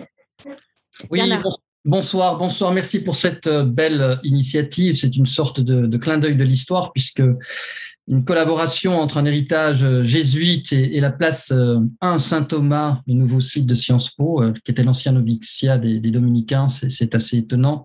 Et c'est aussi pour moi l'occasion de, revenir au centre Sèvres, où j'ai passé de belles années entre 89 et 91. Mais certes, on va parler du prochain à distance. Euh, mais c'est déjà entré dans, les énigmes de ce texte du bon samaritain, ce texte qui est, trop mal interprété et peut-être euh, même pas approprié pour euh, notre discussion. Alors bravo pour ce dossier. Le christianisme est souvent réduit à son héritage culturel comme une sorte de puits du fou, folklorisé, encivilisationné. Il est détourné et alors qu'il pourrait être une réserve critique de notre culture, fut-elle chrétienne. Et c'est le cas avec des, candidats à l'élection présidentielle. Il est donc sain que, des chrétiens, euh, qui plus est informés, engagés, et je vous redis euh, mon admiration, répondent. J'aurai quatre types de questions et je vais convoquer euh, très rapidement plusieurs types d'approches, sociologie politique, philo et théologie. Comment arbitrer entre personnes arrivantes et déjà là qui ne souhaitent pas les voir arriver? Euh, Je parlerai un tout petit peu de l'article de Véronique Albanel et, Benoît Guillou. Deux, le coup de théâtre d'une parabole trop mal connue, subversive, dit Alain Thomaset, le bon samaritain, qui est une réponse euh, à Rémi Brague, donc je dirais aussi deux mots là-dessus. Trois, responsabilité envers le prochain, individuelle ou responsabilité pour l'État, encore une fois, c'est une, réponse à Brague, et euh, finalement trois composants du christianisme ou de ces traces qui peuvent fonctionner euh, de façon dialectique. Alors, un, euh, je me situe bien sûr du même côté de l'hémicycle que les, réacteurs les rédacteurs du dossier. Mais je ne suis pas sans ignorer que le christianisme ne se décline pas en une seule sensibilité euh, politique. Il peut y avoir des chrétiens de toutes les hiérarchies de valeurs peuplant l'échiquier. Notre collègue Jean-Marie Donégani avec sa thèse célèbre de 92 La liberté de choisir, pluralisme religieux et pluralisme politique dans le catholicisme français contemporain, ou les travaux d'un autre collègue qui nous a quittés cette année, Guy Michelat, euh, l'ont largement euh, documenté. Alors, certes, certaines positions sont plus ou moins tenables avec la morale chrétienne. Mais peut-on se contenter de la disqualification morale, qui est une arme utile, la parabole du bon samaritain qui parle avec les entrailles, le samaritain le vit et eut pitié de l'homme à moitié mort. La pitié, c'est un, mot qui a mal vieilli. Pourtant, euh, Rousseau aimait le mot de la pitié. Donc face à ceux et à celles qui attendent parce qu'ils sont proches, parce qu'ils sont premiers, parce qu'ils sont prioritaires, parce qu'ils sont semblables, parce qu'ils sont juste à côté, parce qu'ils sont prochains, qui se sentent parfois plus faibles, voire pris dans les tourmentes de l'incertitude identitaire, qui revendiquent qu'on pense, qu'on pense d'abord à eux, avant les autres, non semblables, étrangers, peut-on se contenter de la délégitimisation ou de la délégitimation de leurs prétentions, voire d'une morale superrogatoire allant au-delà de ce qui est attendu. Vos questions entre éthique et politique, c'est pas simplement la distinction entre éthique et politique, euh, c'est pas simplement euh, euh, une séparation pour ceux qui voudraient séparer cela. Moi, je veux pas du tout le séparer. Mais on a, quand on a affaire au fait du pluralisme raisonnable, on doit recomposer de façon bien plus complexe les doses de morale et de politique ou les sphères du moral, du moral et de la politique au nom justement de la justice politique. Alors cette question est, posée comme un défi majeur dans le dossier, par exemple, en page 64, dans le dossier Albanel-Guillou, euh, il cite aussi euh, le pape François, conjuguer l'universel et les particularismes nationaux, urgence de la solidarité envers les migrants et repli identitaire. Mais je ne pense pas qu'elle soit vraiment instruite, en tout cas sur la question du repli identitaire et qu'est-ce qu'on fait de ce repli euh, identitaire, au-delà de la nécessaire hospitalité, parce que j'ai bien compris, bien sûr, il faudrait pouvoir être le plus hospitalier possible. D'ailleurs, je pense que euh, pour ce genre de problème, la parabole de l'enfant prodigue est bien plus à propos. Et je pense, c'est une sorte d'écho aux difficultés de la fraternité dont parlait Étienne Grieux au début lorsqu'il euh, faisait euh, allusion au, Premier Testament. Que dire au frère aîné qui est resté, voire qui ne pouvait pas partir? Cela vaut d'ailleurs pour les frères aînés du départ, laissés au pays d'origine, et ceux qui occupent déjà les pays de destination qui pourraient devenir des terres d'accueil. Deuxième euh, genre de question, ça fait longtemps que j'ai pas fait d'exégèse, mais le, texte de, Luc, euh, donc le Bon Samaritain 10, 29, 37, qu'on ne trouve que chez Luc, est précédé de quelques versets qu'on retrouve chez les synoptiques, qui constituent un sommet d'intensité tant pour le résumé de la hiérarchisation des commandements, hein, c'est vraiment, il faut trouver ce qu'il y a de plus important, que parce que c'est un piège pour mettre Jésus à l'épreuve. L'amour pour Dieu et aimer son, son prochain comme soi-même. On aurait très très bien pu en rester là. Alors pourquoi est-ce qu'il fallait raconter ce, ce texte? Alors tout d'abord, une sorte de reset proche concerne ce qui vient juste avant, juste à côté, juste après. C'est paradoxal d'utiliser cette parabole pour l'action humanitaire à l'égard des lointains. Le prochain du texte est mis à une bonne distance par les deux premiers acteurs du texte de la parabole, alors que le troisième, qui vient de plus loin, s'approche. Donc, euh, c'est une véritable dialectique. Luc se sent obligé d'ajouter cette parabole. Son introduction m'intrigue déjà, mais lui, donc le légiste qui avait bien répondu, voulant montrer sa justice, voulant montrer sa justice à Jésus, pose la question qui est mon prochain? Vraiment pas le rapport. Bizarre, en effet, montrer sa justice, c'est un malaise contemporain avec l'indignation facile, le plaidoyer, qui plus est rendu plus intense par la concurrence plurielle et pas encore pluraliste des prétentions contradictoires. Mais comment vouloir montrer sa justice et poser la question de qui est mon prochain? En effet, il devrait avoir eu une idée de son objet d'attention, de son objet d'amour. Autrement, on n'aurait affaire qu'un amour dans le vide. J'ai dit objet d'amour, mais j'aurais dû dire sujet. Mais cela nous met sur la piste du retournement. À la fin de la parabole, Jésus répond lequel, vous connaissez tout ça très bien, lequel des trois sait montrer le prochain de l'homme qui était tombé sur les bandits?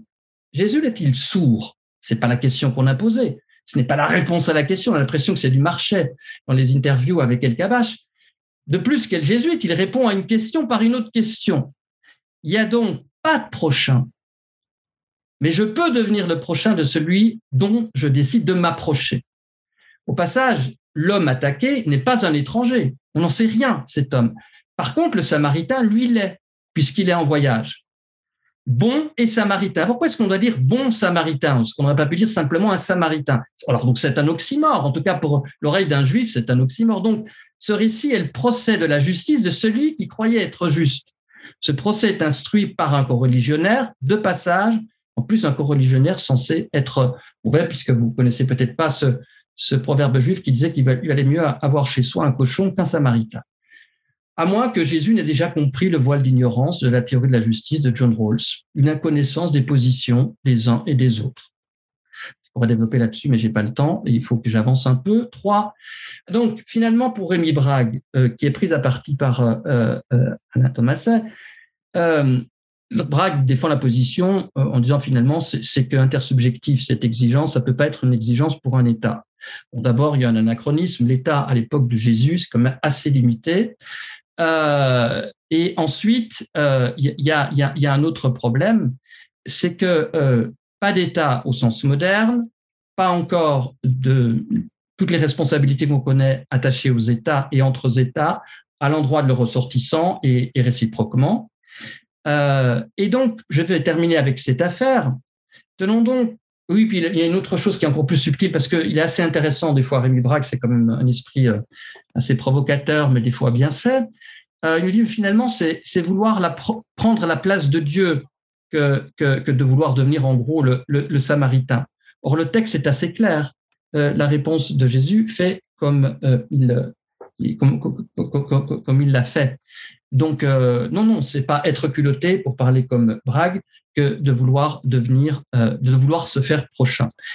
Pour terminer, donc tenons compte des changements de contexte. Si Jésus avait, c'est une question que je me suis souvent posée, si Jésus avait connu la Sécu, le droit humanitaire, les droits d'asile, est-ce que ces exhortations auraient été aussi vigoureuses et avec la même teneur? Certes, on pourra me répondre, mais euh, c'est faire un pas de côté que l'histoire des générations successives, inspirées par la morale chrétienne, autant qu'elle la réinterprète, ont précisément permis la sécu et ses droits, voire grâce à des pousses hors des institutions chrétiennes ou hors christianisme. Mais ma question demeure, les exigences ont-elles la même teneur avec l'existence de ces droits aujourd'hui? Et une troisième posture, est-il encore possible, y a-t-il encore une critique à nourrir au nom justement de ces exhortations euh, par rapport à cette euh, culture dite chrétienne ou, euh, disons, qui peut compter sur des droits humanitaires? Voilà, on pourrait faire la même chose avec la facilité des transports, avec la publicité incitant à consommer, avec les mensonges des passeurs, toutes choses qui euh, jouent avec bien d'autres dans la reconfiguration des migrations comparée à ce qu'aurait pu être le cas au premier siècle. Merci Bernard, merci, merci beaucoup. Euh, ben, je donne la parole maintenant à nouveau à, à Ravière, Étienne et Camille pour répondre à quelques-unes des, questions euh, euh, qui ont été posées par, euh, Jean-Louis et, Bernard. Peut-être peut-on commencer par toi, Ravière, sur les questions, enfin, je ne sais pas, peut-être les, différences entre les catholiques pratiquants et non pratiquants sur la question de, de, de, de, de l'immigration enfin, ou, ou d'autres questions que, que tu souhaiterais aborder? Oui, merci Cathy. Euh, je, bon, je, je serais bien en peine de, de réagir aux, commentaires plutôt euh, théologiques de Bernard Reber, mais sur euh, sur les, points euh, soulevés par Jean-Louis euh, Schlegel, je crois que ça, donne autant de pistes de travail pour des approches sociologiques, au moins sur trois choses très rapidement sur la question des comportements. effectivement, et si je pense à l'exemple espagnol, il faudrait faire contraster évidemment moi ce, ce travail des associations catholiques pro-migrantes que j'ai euh, que j'ai pu euh, repérer, et puis les données, les données structurelles, notamment les données électorales, et, notamment une des rares constantes euh, dans la sociologie électorale espagnole, c'est l'orientation du vote catholique pour le Parti populaire, et puis maintenant l'apparition aussi d'un petit parti comme Vox qui, y compris euh, se, réclame d'une identité euh, catholique, qui voilà. Euh, qui n'est pas du tout évidemment sur euh, sur la ligne défendue par par, les associations. Euh, pareil pour l'Italie, euh, entre la, la, Ligue du Nord qui va instrumentaliser l'identité chrétienne ou qui va réduire le religieux, disons, à une identité et qui, dans le même temps, va critiquer euh, l'engagement euh, d'une partie de l'Église pour les migrants. Voilà. Donc, effectivement, première piste à creuser. Deuxième piste, effectivement, c'est ces clivages internes aux institutions de gouvernance de l'Église et notamment aux conférences épiscopales. Et donc, effectivement, ces clivages-là que vous avez pu voir, enfin, la fin d'un consensus, disons, en France, cette question-là. On trouve aussi des clivages euh, comparables euh, dans des pays, encore une fois, comme l'Espagne et l'Italie, où l'émergence de l'immigration comme un problème public est beaucoup plus récente, hein, mais où euh, on a aussi des clivages assez importants au sein du corps, épiscopal, des conférences épiscopales sur ces questions. Et puis sur le, le dernier point, je, est très intéressant de dire, euh, au fond, c'est une, critique que vous faites à, Fratelli Tutti en disant, bah, le pape François euh, aurait aussi intérêt à, sortir un petit peu du, monde catholique et à, s'appuyer sur des institutions déjà existantes, organisations laïques. Et sur le terrain, effectivement, ça se traduit aussi à une piste de recherche sur la sociologie des mobilisations, hein, qui est la façon dont euh, les organisations euh, catholiques de soutien aux migrants euh, intègrent ou pas, et la façon dont elles, des coordinations, des plateformes beaucoup plus larges sur sur ces questions-là, ce qui peut aussi soulever, dans certains cas, des débats internes dans ces organisations. Est-ce qu'on y va, est-ce qu'on n'y va pas? Est-ce qu'on est pour ce répertoire d'action-là, mais pas pour celui-là Est-ce qu'on a vraiment la même construction de la cause ou pas? Euh, Et je crois que c'est tout à fait, euh, tout à fait intéressant. Ouais. Voilà. Merci beaucoup, Javier. Euh, Étienne, vous avez sans doute beaucoup de, voilà, de, oui. de remarques à faire par rapport à ce qui a été dit par Bernard, notamment. Ben, merci beaucoup. Oui, euh, je vais essayer de, de redire quelque chose, euh, mais il me semble, enfin, si, j'avais un point pr principal à souligner, c'est qu'il me semble que la tradition chrétienne ne nous met pas du tout dans la perspective euh, de euh, de nous mettre du bon ou du mauvais côté de l'hémicycle. Voilà. Je crois que c'est vraiment, c'est vraiment pas du tout dans ces termes-là que ça se pose, mais elle nous met en travail et c'est un travail qui est toujours à faire et à refaire et que chacun a à faire. Et il n'y a personne qui serait dispensé de ce travail-là. Et ce travail, il me semble que son point crucial, c'est autour de ceux qui, dans notre tête, ne sont plus dignes de faire partie de la famille humaine ou nous font peur. Voilà. Et de voir comment, euh, disons, à, à cause du Christ, à cause de ce par quoi le Christ est passé, qu'il est passé par, euh, disons, la position de celui qui n'est plus digne lui-même de faire partie de la famille humaine, à cause de lui, euh, nous sommes invités à faire ce travail pour reconnaître ces personnes-là comme des frères et des sœurs. Et c'est toujours un travail, et ça va mettre en cause nos représentations, nos manières de voir euh, l'ordre social dont parlait Camille de Villeneuve, par exemple, tout à l'heure. Hein. Voilà. Et c'est vraiment ce point-là qui me semble crucial. Voilà. Et ça, ça peut aussi bien concerner des gens qui sont proches de nous, qui vivent sur notre territoire, que des fois, euh, disons, euh, on peut être, euh, on peut avoir aussi plus de difficultés à reconnaître comme des frères et des sœurs, mais ça, ça, ça touche aussi des personnes qui sont, qui sont for, pas forcément sur notre territoire. Voilà. Il me semble que le, le, le critère majeur, c'est de repérer dans notre tête ceux qui euh, sont menacés de tomber en dehors de notre monde commun. Voilà. Et c'est à partir de cela que la fraternité se reconstruit. Et si on laisse, si on, si on se met dans la position de, de laisser de côté cela, je crois qu'on est vraiment là, on quitte l'invitation la, chrétienne. Hein. Bon, voilà ce que je dirais très. Et, alors, du coup, aussi, euh, par rapport à la, question de Jean-Louis Schlegel sur euh, l'article de Philippe Diribarne, il me semble que ce dont euh, euh Philippe Diribarne parle, c'est justement de voir ce chemin-là à l'œuvre dans la Bible. C'est pas d'un seul coup qu'on arrive à reconnaître tout homme comme son frère ou sa sœur. Voilà. Et, euh, en ce sens-là, je pense que une fraternité qui serait seulement déclarative, eh bien, euh, c'est un peu comme la grâce à bon marché de Dietrich, Bonhoeffer, quoi. C'est-à-dire, c'est une fraternité qui peut-être n'a pas fait le travail, ce travail de passer par nos représentations pour les pour les faire bouger. Hein.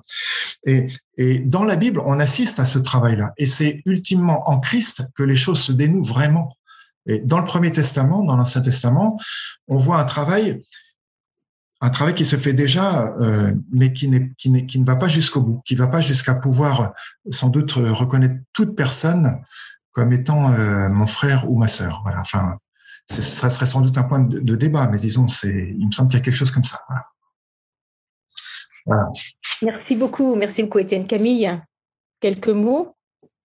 Merci beaucoup, Cathy. Non, j'ai vraiment rien d'utile euh, à ajouter. Je voulais vraiment beaucoup remercier Jean-Louis et Bernard pour pour leurs réactions qui, qui me mettent en, en mouvement. Vraiment, merci.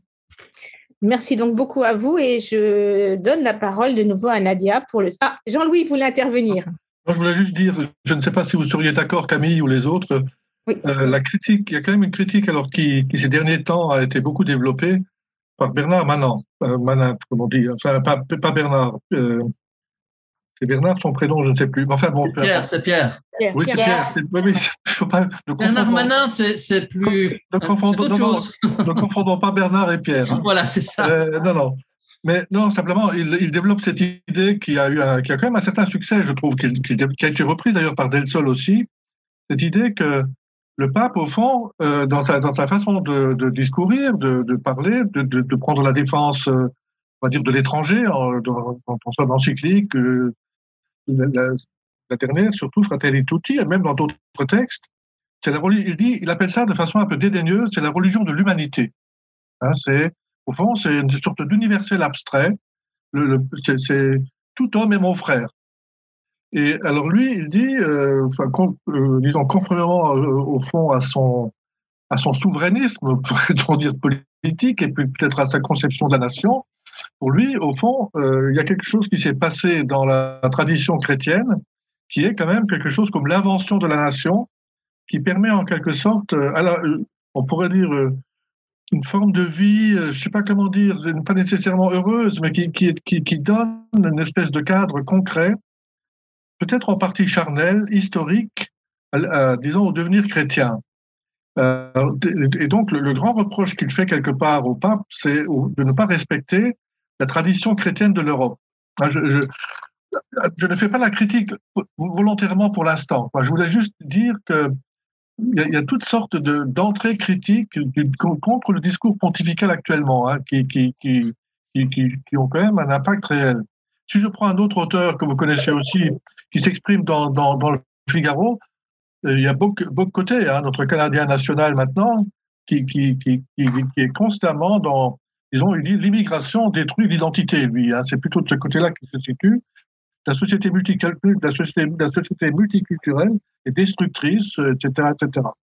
Jean-Louis, on, reviendra, on reviendra sur cette question. Je voudrais juste dire quand même que dans, Fratelli Tutti, euh, le pape dit bien qu'il n'est pas possible, possible d'accueillir celui qui est différent et de recevoir son apport originel que dans la mesure où je suis ancrée dans mon peuple avec sa culture. Donc en fait, il y a bien cette, cette idée d'une fraternité universelle, mais qui est pensée concomitamment avec euh, un ancrage dans, dans, la tradition. Mais j'imagine qu'on va, qu'on va y revenir. Je te laisse la parole maintenant, euh, Nadia. Merci Cathy et merci beaucoup à Étienne, Javier, Camille, Jean-Louis et Bernard pour cette magnifique euh, première euh, table ronde.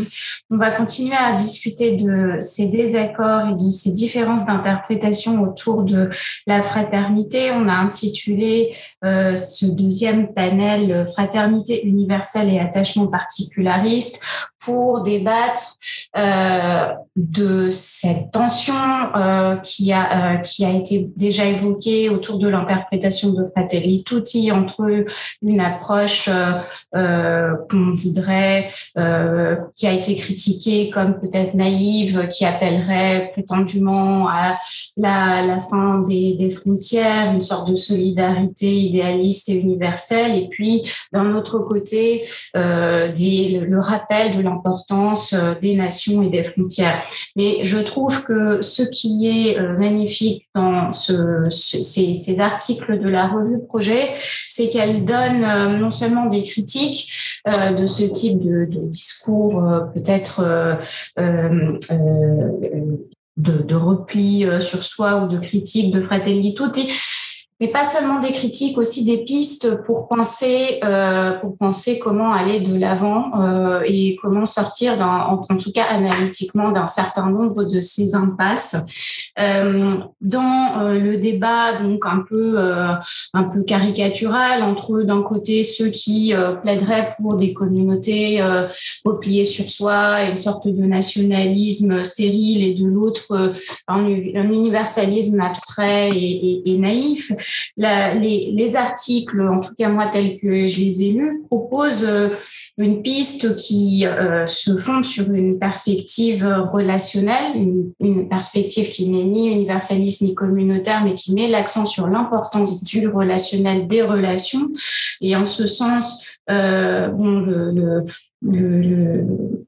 Étienne Rieu n'est pas dans, le, numéro, mais j'ai lu à travers ce numéro une, beaucoup d'échos de, de, votre livre, un lien si fort de cette problématique, euh, euh de la manière dont vous l'abordez dans, dans votre livre. Et euh, l'article d'Alain Thomaset et sa conceptualisation de l'idée de prochain comme quelque chose qui devrait être interprété non pas dans une perspective nominale comme désignant une catégorie substantielle de un certain nombre d'autres qu'il faudrait définir, mais dans une approche adverbiale, c'est-à-dire comment se faire prochain de X, Y et Z. Ça, je trouve que c'est quelque chose qui fait véritablement avancer la réflexion. Et j'en viens au deuxième point en lien avec cette, ce, ce, ce, ce glissement du, nominal à l'adverbial dans la catégorie prochain, qui est une deuxième contribution théorique, je trouve, importante dans, euh, dans lisible dans ces articles de la revue Projet, qui est la manière dont euh, se, se, se fait euh, pas à pas la transformation des individus en vue de se faire prochain. Et là, ce qui, ce, ce que, ce, ce le plaidoyer que j'ai lu entre les lignes n'est pas un plaidoyer ni pour une conversion comme ça du jour au lendemain. Un jour, on verrait, on verrait le bien, on verrait la lumière et, on s'approcherait des migrants, des pauvres, des euh, et, on se ferait bon samaritain comme ça du jour au lendemain, ni euh, une, une approche d'admonestation, de critique euh, qu'on trouve parfois d'ailleurs plus dans les groupes, on va dire laïques, de humanitaires on n'est pas, ni dans l'un ni dans l'autre. On est au contraire dans un appel à euh, ce que vous avez, euh, ce que je crois Étienne a appelé euh, tout à l'heure une sorte d'élargissement progressif hum, de, universel, mais qui demande d'abord une action de transformation sur la perception de soi par rapport au prochain, une confrontation avec ce que vous appelez l'infra-humain, et vous montrez bien que cette expérience d'apprentissage, de discernement de la fraternité n'a rien de simple, n'a rien d'idyllique, mais qu'elle peut au contraire euh, se, se, supposer d'abord une rencontre avec quelque chose de difficile, de conflictuel et de voire de, de hideux. Euh, et donc, euh, je trouve que cette, ce deuxième aspect est extrêmement aussi innovateur et permet de sortir de ces polarités un peu stériles. Je, poserai peut-être deux questions euh, à, aux panélistes de, de, cette table ronde et puis aussi aux, aux, précédents, euh, qui est euh, premièrement, puisque l'objet d'aujourd'hui, c'est aussi de faire entrer en contact les sciences sociales et, les, et, les, et la théologie, c'est euh, est-ce que finalement cette, cette idée selon laquelle pour arriver à se faire prochain, à faire, à faire de la fraternité un acte politique, il faut d'abord que ça passe par un acte de transformation herméneutique de soi. Est-ce que cela n'est pas quand même une, une forme peut-être d'omission d'une sorte de, de, l'anthropologie politique du catholicisme aujourd'hui? Au fond, est-ce qu'on est face simplement à des malentendus ou est-ce qu'il n'y a pas des désaccords, voire des divisions euh, fondamentales anthropologiquement parlant au sein des communautés catholiques en France, voire euh, dans le monde?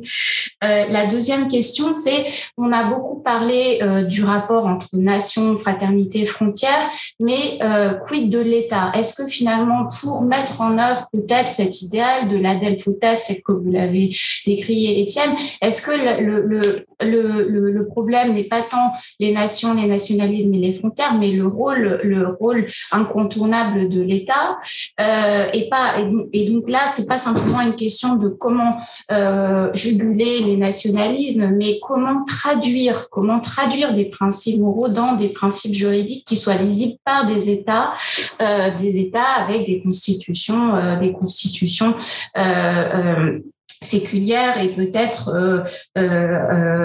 aussi des, enjeux, des intérêts de type étatique et pas simplement une problématique du nationalisme.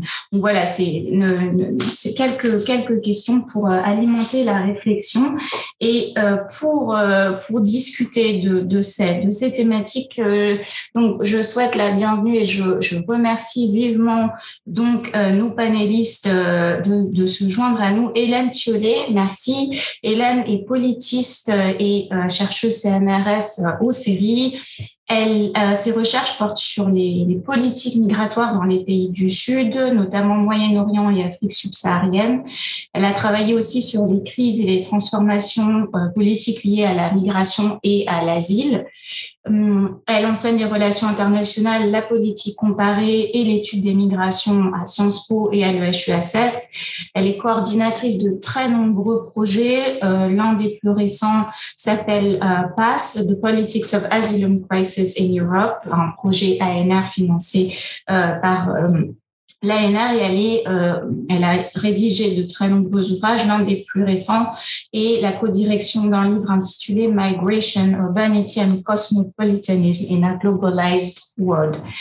Antoine Pomard, bienvenue et merci d'être euh, d'être avec nous, et directeur de JRS euh, France, jésuite. Euh, il a dirigé aussi le programme JRS Welcome et il a beaucoup travaillé sur ces questions de fraternité, d'hospitalité de manière très concrète au sein de ces programmes. Il s'est fait connaître également par une tribune très débattue et très importante dans le monde en 2020 euh, intitulé Nous supplions ceux qui en ont le pouvoir de remettre l'homme et la femme au centre de leurs décisions. Euh, euh, analyser de façon critique l'impact négatif des, délais administratifs extrêmement longs des demandeurs pour les demandeurs d'asile et leur impact sur leur, volonté de, s'intégrer, d'appartenir et de, mener une vie, euh, une vie sereine. Nous aurons comme euh, répondants Olivier Roy, Anne Guillard et Véronique Albanel. Olivier Roy politiste et philosophe. Il est euh, ancien directeur de recherche au CNRS et actuellement professeur à l'Institut universitaire européen de Florence, où il dirige le programme méditerranéen et enseigne également à la Transnational School of Governance. Il a écrit des livres bien trop nombreux pour que je puisse les citer ici, mais Jean-Louis Schlegel pourra vous envoyer la liste euh, en email. L'échec de l'islam politique, euh, le djihad et la mort, l'Europe est-elle chrétienne, pour n'en citer que quelques-uns. Et enfin, Anne Guillard, merci beaucoup d'être avec nous et polististe. elle est docteur de sciences politiques et aussi en théologie. Elle a fait une thèse en co-tutelle en théorie politique au CEVIPOF à Sciences Po et en théologie à l'Université de Genève. et elle est actuellement postdoctorante à l'Institut universitaire européen de Florence. Sa thèse s'intitulait À quelles conditions une anthropologie théologique chrétienne est-elle recevable pour le libéralisme et elle travaille aujourd'hui euh, à la fois à, la préparation de son livre et à un nouveau projet sur les en lien avec l'étude des mouvements de euh, la droite chrétienne en Europe et l'usage de certaines références religieuses par les partis populistes de, de droite radicale. Donc merci à tous. Nous allons commencer par des interventions d'Hélène et Antoine. Les gens profitent juste pour euh, proposer à, l'audience euh, de se commencer à rédiger euh, vos questions si vous le souhaitez. Euh, dans le l'onglet, euh, vous allez dans l'onglet discussion et à l'issue de ce deuxième panel, nous prendrons quelques questions pour lancer le débat général. Mais vous pouvez commencer à, à écrire vos questions. Voilà. Sans plus tarder, je te donne la parole, Hélène. Merci beaucoup. Merci Nadia et merci Cathy et merci à tous et aux coordinateurs et de, de ce numéro qui m'a, qui n'est bien sûr, qui est très loin de ce que je fais euh, scientifiquement en général, mais qui m'a donné euh, beaucoup à, penser. Donc, euh, je vais, je, vais avoir bien du mal à répondre aux deux questions que tu as lancées à ce panel, Nadia, qui sont beaucoup trop profondes et complexes et qui ont des ramifications très larges. Disons que je vais essayer de donner des petits éléments de réponse à partir d'un point de vue qui est très, très, très éloigné de celui qui a été adopté euh, dans la discussion jusqu'à présent, mais qui peut-être euh, apportera euh, un ou deux éclairages. Ce point de vue est éloigné pour deux raisons. la première, c'est que pour comprendre un peu cette notion de fraternité, euh, on peut euh, adopter deux postures en fait. Euh, une posture bien sûr théologique ou d'histoire intellectuelle, d'histoire des idées, qui a été celle adoptée plutôt jusqu'à présent, ou de théorie politique, ou une posture plus sociologique en essayant de regarder comment la fraternité se manifeste dans le monde social, et notamment à travers le, le travail et les configurations organisationnelles des organisations confessionnelles, c'est-à-dire des organisations qui font euh, ce travail de fraternité. Vous l'aurez compris, je suis plutôt du côté des sociologues phénoménologues, euh, et donc c'est plutôt ça que je connais un petit peu euh, dans certains contextes, et beaucoup moins l'aspect soit théologique ou de, de théorie politique. Mais en gros, ça c'est ça c'est la première euh, raison de mon éloignement de la discussion jusqu'à présent, même si elle m'intéresse. Et la deuxième raison, c'est un éloignement géographique. Je n'ai pas euh, travaillé jusqu'à une période très récente sur les contextes euh, ouest européens. J'ai travaillé exclusivement en Afrique et au, au Moyen-Orient ou dans tous les cas, même si je me suis intéressée aux référents euh, euh, théologiques, idéologiques, religieux, euh, de l'action des organisations qui s'occupent de réfugiés et de migrants, eh bien, c'était dans des contextes où le, les référents chrétiens, qui sont majoritaires dans la discussion jusqu'à présent, étaient absents ou quasi absents. Voilà, donc je, parle plutôt d'ailleurs et sur des sujets un peu, euh, sur une, approche un peu décalée. Mais en gros, la question que se poserait le, sociologue dans la question de euh, de la de, l'accueil hein, euh, et de la de la solidarité avec les personnes migrantes, qu'elles soient réfugiées ou migrants économiques ou, migrants sans papier, donc accueil et solidarité, euh, c'est la question de la place de la variable religieuse. Donc, qu'est-ce qu'elle explique? Euh, Qu'est-ce qu'elle n'explique pas? Euh, donc, qu'est-ce qu'elle explique en, termes de configuration organisationnelle, c'est-à-dire quelles organisations se mobilisent, euh, euh, comment, qu'est-ce qu'elles font, quel type d'action, comment elles contribuent à, cette histoire d'accueil qu'on appelle aussi hospitalité, et qu'est-ce qu'elles manifestent des liens sociaux euh, qu'une euh, communauté d'accueil peut avoir avec euh, les individus qui, la rencontrent, c'est-à-dire cette histoire de solidarité, qu'on appelle aussi fraternité, en l'occurrence dans, votre, dans vos travaux. Donc accueil et solidarité, hospitalité, fraternité, c'est un peu ces, ces, ces, deux dimensions. Donc qu'est-ce qu'elles font ces organisations? Et qu'est-ce que qu'elles ne font pas? Qu'est-ce que d'autres organisations font que ces organisations dites confessionnelles ou faith-based font? Ça, c'est une question qui est très travaillée en, en sociologie, en sociologie internationale. après, la question de de la place, non pas des, organisations religieuses, mais plutôt du religieux, c'est-à-dire de, de, l'aspect euh, idéal, euh, elle est effectivement un peu moins travaillée, elle l'est un peu quand même, euh, mais elle est un peu moins travaillée. Sur ce premier point, la question des organisations religieuses, moi, ce, que je trouve intéressant et ce que j'ai regardé jusqu'à présent dans des contextes qui sont bien sûr pas occidentaux, euh, c'est les différentes configurations d'acteurs qu'on observe. C'est-à-dire comment des organisations à caractère religieux ou confessionnel vont en fait interagir avec d'autres acteurs qui vont produire un certain nombre d'effets euh, en matière d'accueil ou de non-accueil euh, des personnes étrangères et de solidarité. Donc l'articulation, par exemple, avec le travail des États, mais pas seulement les États au sens État-nation, mais aussi euh, les politiques locales. On a beaucoup parlé récemment en Europe euh, du rôle des villes accueillantes ou des villes refuges. Bon, ici, il y a vraiment une, façon de penser le rapport entre l'acteur public, qui est la ville, euh, sa confrontation éventuellement conflictuelle avec l'acteur public qui est l'État-nation, ou que peut être la région. On a vu des dissonances entre le préfet de région d'Île-de-France, la maire de Paris, Anne Hidalgo, l'État français donc tout ça, ces articulations elles sont importantes. Et comment les organisations dites confessionnelles s'intègrent dans ces jeux euh, de relations à l'État à ces différents euh, niveaux? Comment les acteurs confessionnels interagissent avec d'autres acteurs sociaux? Et ça, c'est vraiment des choses où on a un peu l'habitude ici dans le contexte européen, mais il y a un autre élément qui est très très important, c'est que dans la plupart des contextes dans lesquels on parle d'accueil, que ce soit d'accueil de migrants et, de réfugiés, il y a aussi d'autres acteurs euh, qui sont les acteurs euh, dits internationaux ou les acteurs de solidarité internationale. Et même s'ils sont peut-être moins explicitement euh, présents dans le contexte soit français, soit européen, ou plutôt ils ne sont pas perçus comme tels, ils sont en fait des, des acteurs complètement majeurs de cette question de l'accueil et de la solidarité quand on la regarde à l'échelle internationale.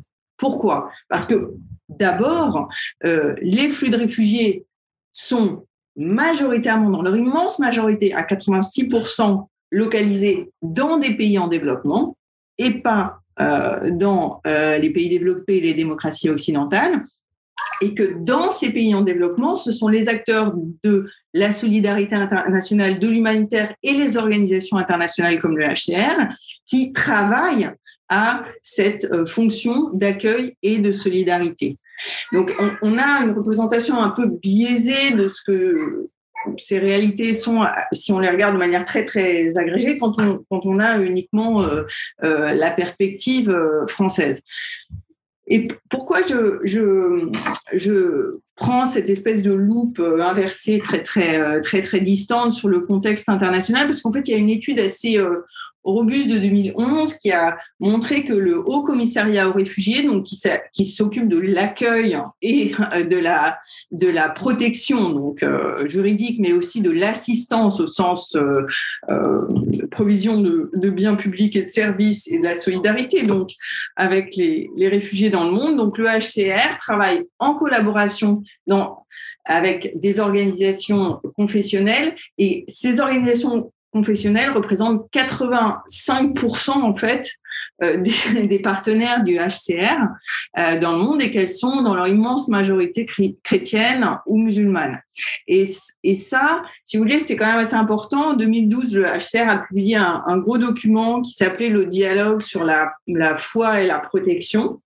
Et donc, les organisations internationales sont très conscientes depuis très longtemps que les acteurs confessionnels sont des acteurs absolument majeurs de cette question de l'accueil et de la solidarité, euh, toutes euh, confessions confondues, euh, bien entendu. Après, il y a quand même des, des spécificités. Et là, je m'appuie un petit peu sur les travaux de notre collègue Elena euh, Fidiane Casmillet, qui est, prof euh, à Londres, et qui a travaillé sur les spécificités de l'humanitarisme, et notamment l'humanitarisme confessionnel dans les pays du Sud, en s'intéressant à la question de l'accueil des en s'intéressant pardon à la question de l'accueil des réfugiés en Turquie, au Liban, etc. Et elle a par exemple travaillé cette idée que l'accueil euh, des, ou plutôt le travail des organisations confessionnelles dans les pays du Sud est marqué par une forme de communautarisme. C'est-à-dire les organisations chiites vont accueillir les chiites, les organisations sunnites vont accueillir les sunnites, etc. Et que Réverso, dans le monde occidental, euh, les organisations euh, catholiques vont aider des réfugiés musulmans, les organisations juives vont aider des réfugiés euh, bouddhistes. Enfin, donc, il y aurait plus de communautarisme dans les pays du Sud qu'en les pays du Nord. C'est ça, c'est pas exactement prouvé. En fait, ça, ça, ça fonctionne, même s'il y a des dynamiques qui sont confessionnelles ou communautaristes, c'est pas complètement prouvé je vais essayer d'avancer un, peu plus vite parce que j'avais préparé beaucoup trop de, remarques. Euh, quelque chose que moi je voulais quand même noter, c'est que cette histoire de, l'accueil et de la solidarité, elle est, souvent euh, euh, posée à partir de de ce qu'on appelle des pays d'accueil ou de régions d'accueil. C'est-à-dire une fois que les gens ont franchi les frontières. Et ça, il y a une très très forte euh, distinction entre les pays du, Nord ou les démocraties occidentales et les pays du Sud. La différence entre ces deux contextes, le, second contexte étant, celui dans lequel la majorité des réfugiés sont, euh, encore une fois, 86% des réfugiés dans le monde sont dans les pays du Sud, c'est que dans les pays du Nord, les réfugiés ont un problème pour traverser la frontière, parce que les frontières sont rigidifiées, fermées. On a souvent une interdiction de mobilité à travers la frontière.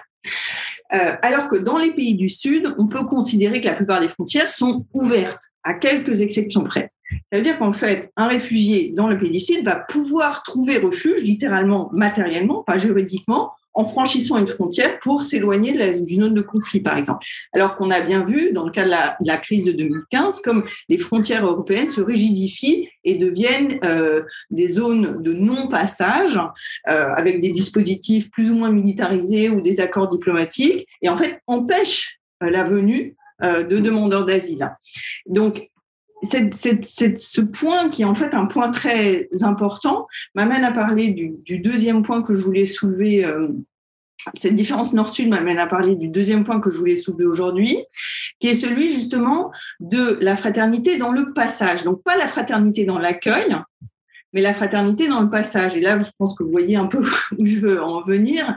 C'est-à-dire que le premier, la première manifestation de euh, de la, on va dire, de la, prise en charge ou de la protection euh, des demandeurs d'asile, notamment, mais aussi des migrants dans un certain nombre de, configurations, c'est d'abord de les laisser migrer, c'est-à-dire de les laisser partir, ce qui est totalement raccord avec euh, la Déclaration universelle des droits de l'homme. Vous savez qu'elle euh, sanctifie le, droit de quitter euh, tout pays, y compris le sien, mais qui n'a pas été malheureusement associée à l'obligation pour les pays de laisser rentrer ceux qui ont le droit de Donc voilà, ici la question de la, fraternité ou plutôt euh, de cette, euh, solidarité dans la mobilité, pas seulement dans l'accueil au sens euh, statique, elle me semble importante. Elle s'est bien sûr posée en France de manière très médiatique et couverte autour du principe qui a été,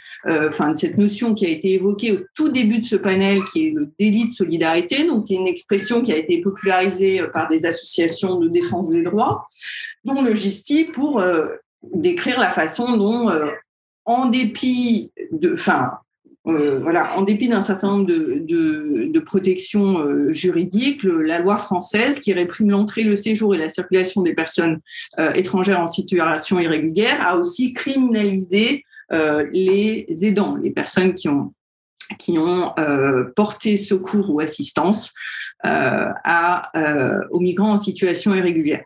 Et ce qui est intéressant euh, dans, ces, dans cette histoire-là, c'est que le délit de solidarité s'est manifesté comme étant éminemment problématique juridiquement, pas tellement sur la, la solidarité euh, on va dire, euh, in situ euh, en France et, l'aide aux personnes en situation irrégulière, quoique elle s'est beaucoup manifestée et de manière très très hystérique dans les médias sur la question du franchissement des frontières. Donc cette question du passage, elle est devenue extrêmement épidermique. Alors évidemment, bon, il y a eu des exemples de, de Cédric Héroux, de notre collègue Pierre-Alain Manoni, mais ce qui est, ce qui est intéressant, c'est qu'on a quand même une réponse juridique euh, assez robuste le 6 juillet 2018 avec le Conseil constitutionnel quand il a considéré que la fraternité était un principe à valeur constitutionnelle en France. on a eu en fait un, texte extrêmement fort, une décision extrêmement forte. Euh, qui, euh, qui a permis de sanctuariser en fait euh, la notion de fraternité dans des termes juridiques qui n'avaient pas été, euh, euh, ce qui n'avait pas été fait par ailleurs. Et les seuls caveats du Conseil constitutionnel, c'était que ce principe ne devait, devait être concilié avec la sauvegarde de l'ordre public. Donc c'était très limité. Bien sûr, ensuite, les, lois, qui ont, enfin la loi qui a été promulguée a essayé de réduire le résultat de l'arrêt du, du Conseil constitutionnel en disant oui, alors euh, sauvegarde de l'ordre public, mais aussi euh, il faut que ce soit une aide à caractère euh, humanitaire et non pas militant. Donc pour essayer de réduire un petit peu la portée de cette sanctuarisation par le Conseil constitutionnel. Et mais la formule qui avait été mise dans la loi à but exclusivement humanitaire pour réduire sa portée, a finalement été euh, levée par euh, l'arrêt du 26 février 2020, qui a clarifié que acte humanitaire, militant, même combat, la fraternité est sanctuarisée en fait dans le droit français. Donc en fait, voilà, je, je vais peut-être m'arrêter là, mais il y a vraiment une distinction à la question de l'accueil et celle du passage qui est beaucoup plus problématique et qui relève à la fois du droit international et bien sûr euh, du militantisme, de toute forme d'association et des pratiques euh, plus individuelles. Merci beaucoup Hélène. Euh, Antoine, à ton tour. Merci Nadia, merci Cathy pour votre invitation. Peut-être deux petites réactions d'abord à, ce que vient de dire Hélène, parce que le JRS, donc le Service des réfugiés, Jesuit Refugee Service, on travaille dans 56 pays et on est notamment partenaire privilégié du HCR au Tchad par exemple et qui a pas mal d'associations qui, travaillant dans les camps de réfugiés, en fait, travaillent sans distinction, comme on le fait d'ailleurs en, France, euh, travaillent sans distinction de, de religion, euh, de genre, etc. Donc, euh, voilà, quelque part, c'était une première réaction à ce que vous disiez, Hélène, qui m'a bien intéressé sur la, la question, cette question-là, puis aussi sur la question de, de du passage, en fait. Et ça, moi, je vais témoigner simplement de ce qu'on fait à, à JRS France. Euh, peut-être par petites touches comme ça. Euh, je dirais là, et je, vais aussi euh, m'appuyer un tout petit peu sur ce que disait Hélène, c'était savoir en, forme de réaction en fait à GIRES France. Bon, c'est une association catholique, c'est une organisation non gouvernementale internationale qui a une association de loi 1900 en, France. C'est une, une, association catholique, mais qui ne demande pas le certificat de baptême euh, ni pour les bénévoles, ni pour les personnes qui viennent chez nous pour être accueillis dans l'un de nos programmes, euh, que ce soit les cours de français ou l'accompagnement juridique. Euh, et sans doute, est-ce que ça peut sembler être une évidence pour ceux qui m'écoutent ce soir, mais en fait, ça ne l'est pas forcément pour les bénévoles, mais ça l'est pour les, les personnes qui nous rejoignent, les personnes demandeuses d'asile, réfugiés, déplacées par force. Euh, parce que finalement, elles sont poussées par ce besoin euh, de fraternité, d'être accueillies. Euh, l'une des choses qui m'a surprise en arrivant à, comme directeur en, en 2016, c'était qu'on pourrait dire qu'il y avait deux types de, de, personnes, pour être un peu simpliste, qui, qui, rejoignaient l'association. Il y avait ceux qui venaient d'entendre l'appel du pape François, adressé aux, aux, paroisses, aux monastères, si vous vous souvenez, voilà, que chacun euh, puisse accueillir, euh, chacun ou chacune puisse accueillir une famille, donc des, groupes en fait de chrétiens déjà déjà réunis. Euh, et puis, donc ça c'est un premier type de, réponse. Finalement, la, fraternité, la fraternité universelle à laquelle il, nous invite d'un Fratelli Tutti était déjà active dans son dans cette invitation là. Mais il y avait aussi d'autres personnes qui, au moment de croiser euh, un réfugié dans la rue qui ne savait d'ailleurs pas forcément que c'était un réfugié avant de leur adresser la parole. Euh, c'est un appel silencieux du regard, une main tendue, et qui tout d'un coup se disent, en fait, à cause d'une certaine idée de la France, une certaine idée des droits de l'homme, de la dignité des personnes, éventuellement une certaine idée de l'Évangile, décident tout d'un coup de retrousser leurs manches et puis d'accueillir chez eux. Euh, ou de se renseigner sur quelle association je peux rejoindre pour ne pas accueillir tout seul, mais d'accueillir. C'est une première des choses, c'est-à-dire que la fraternité universelle, finalement, elle peut jaillir d'une personne, euh, je dirais, euh, euh, comment dire, de terrain, ou alors être une injonction de la part de quelqu'un du dessus, façon de parler, c'est pour me faire comprendre, hein, comme tel que le pape François, pour tout d'un coup être en route. Il y a, il y a une porte d'entrée, on pourrait dire, un peu universelle et une autre plus particulière. Et ben, ça me fait dire que vraiment l'esprit d'accueil, l'esprit d'attention aux migrants, mais en fait aux plus pauvres en général, souffle où il veut. ça, c'est la, première, euh, la première idée que je peux recueillir.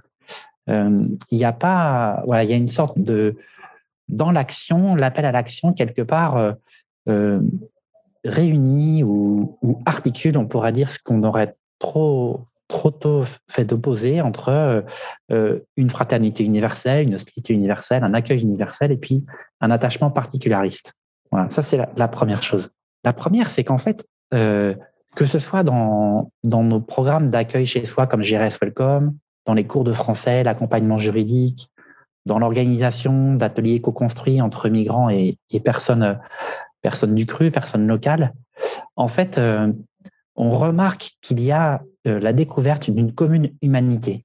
Euh, c'est-à-dire qu'en fait, la fraternité en tant que telle, admettons dans, dans l'hospitalité, euh, à écouter les accueillis comme les accueillants, on remarque que chacun doit vaincre sa peur, vivre une pause, découvrir en fait ce qu'il y a chez l'autre, s'exposer à la liberté d'une autre personne, l'accueilli comme l'accueillant, l'autre en fait, accepter d'être dérangé, parce que quand on reçoit ou que l'on soit reçu, on n'est pas dans son confort habituel, et que finalement, cette forme de fraternité qui s'inscrit dans, l'hospitalité, elle nous ramène à une commune humanité. Et je me posais la question, est-ce qu'il est possible d'envisager une fraternité euh, sans qu'elle soit universelle? Ou sans que une expérience tout à fait particulière d'une rencontre là, je parle des migrants parce que moi, je suis cité comme directeur de GRS France, mais dans Fratelli Tutti, on parle aussi des personnes âgées, des personnes en difficulté, etc. Donc, je parle des migrants, mais je pourrais l'étendre à d'autres types d'hospitalité, en fait. Euh, cette fraternité, si elle est poussée jusqu'au bout, euh, est-ce qu'elle n'est pas toujours universelle? C'est-à-dire qu'on se découvre, là même où on ne connaît pas la personne, ou l'autre euh, a une altérité qui peut être dérangeante, je vais y venir dans un troisième point, quand elle est vécue euh, vraiment dans une idée de rencontre et d'essayer de, découvrir la personne que j'ai en face, il me semble qu'elle ouvre un universel. Voilà. Et j'ai parlé de JRS Welcome, mais j'aurais pu le décliner en fait avec d'autres euh, programmes ou d'autres manières de vivre la rencontre. C'est vrai, par exemple, je pense pour les les cours de français, quand on voit quelqu'un qui, après quelques mois, commence à écrire des haïkus et on découvre dans sa poésie, alors qu'il ne maîtrise pas la langue, on pourrait dire comme des natifs, euh, qui nous rejoint finalement dans, un, dans une expression euh, singulièrement proche. Voilà. Euh, il me semble qu'il y a un autre aspect que, que je souhaiterais souligner, c'est bien souvent dans, cette, dans cette rencontre, en fait, il y a un moment où il y a aussi une difficulté. Soit parce qu'elle n'a pas lieu, tout simplement, parce que la vie n'est pas parfaite et que c'est pas parce qu'on accueille quelqu'un chez soi que ça va marcher. Et quelque part, ça donne plus de crédit quand ça marche. Mais euh, il y a en fait euh, l'exposition à la culture de l'autre euh, ne, gomme pas les différences. On pourrait avoir une, une manière un peu superficielle de se dire voilà, tout le monde il est beau, tout le monde est gentil, on va accueillir et puis ça va être suffisant. En fait, euh, non. L'accueil peut révéler euh, des difficultés. Je prends un exemple, par exemple, euh, d'un Afghan qui veut pas au début manger à, la table s'il y a une femme qui est assise. Et que du coup, à cette table, et que du coup, nous, on va se retrouver à se dire, mais qu'est-ce qui est important dans ma, dans ma culture? Dans cette rencontre, en fait, ouverte, il y a quelque chose qui m'est renvoyé dans le fondamental de, de ce que je porte pour moi dans, dans mon pays, dans mon, particularité que je pense être bon à partager et à vivre, en fait. Et que quelque part, euh, cette rencontre euh, avec la personne migrante, euh, elle médiatise un retour à ses propres racines et un, goût, en fait, pour sa propre culture. Pas un, goût fermé, mais vraiment un goût ouvert à la culture de l'autre, dans ce qu'elle peut porter de bon et de de bon à recevoir dans ma culture et aussi dans ce qu'elle peut porter de, de dérangeant ou de, de différences qu'on souhaiterait pouvoir interroger. Voilà, le, pape François, dans, Fratelli Tutti, a plusieurs, plusieurs manières de le dire. je cite juste un, paragraphe qui n'a pas été rédigé par quelqu'un de JRS, mais que j'aurais bien aimé rédiger moi-même. L'arrivée de personnes différentes, provenant d'un autre contexte de vie et de culture, devient un don, parce que les histoires des migrants sont aussi des histoires de rencontres entre personnes et cultures. Pour les communautés et les sociétés d'accueil, ils représentent une opportunité d'enrichissement et de développement humain intégral de tous. Voilà. Il dit un tout petit peu plus loin, il y a une fausse ouverture à l'universel procédant de la superficialité vide de celui qui n'est pas capable de pénétrer à fond les réalités de sa patrie, ou bien de celui qui nourrit un ressentiment qu'il n'a pas surmonté envers son peuple.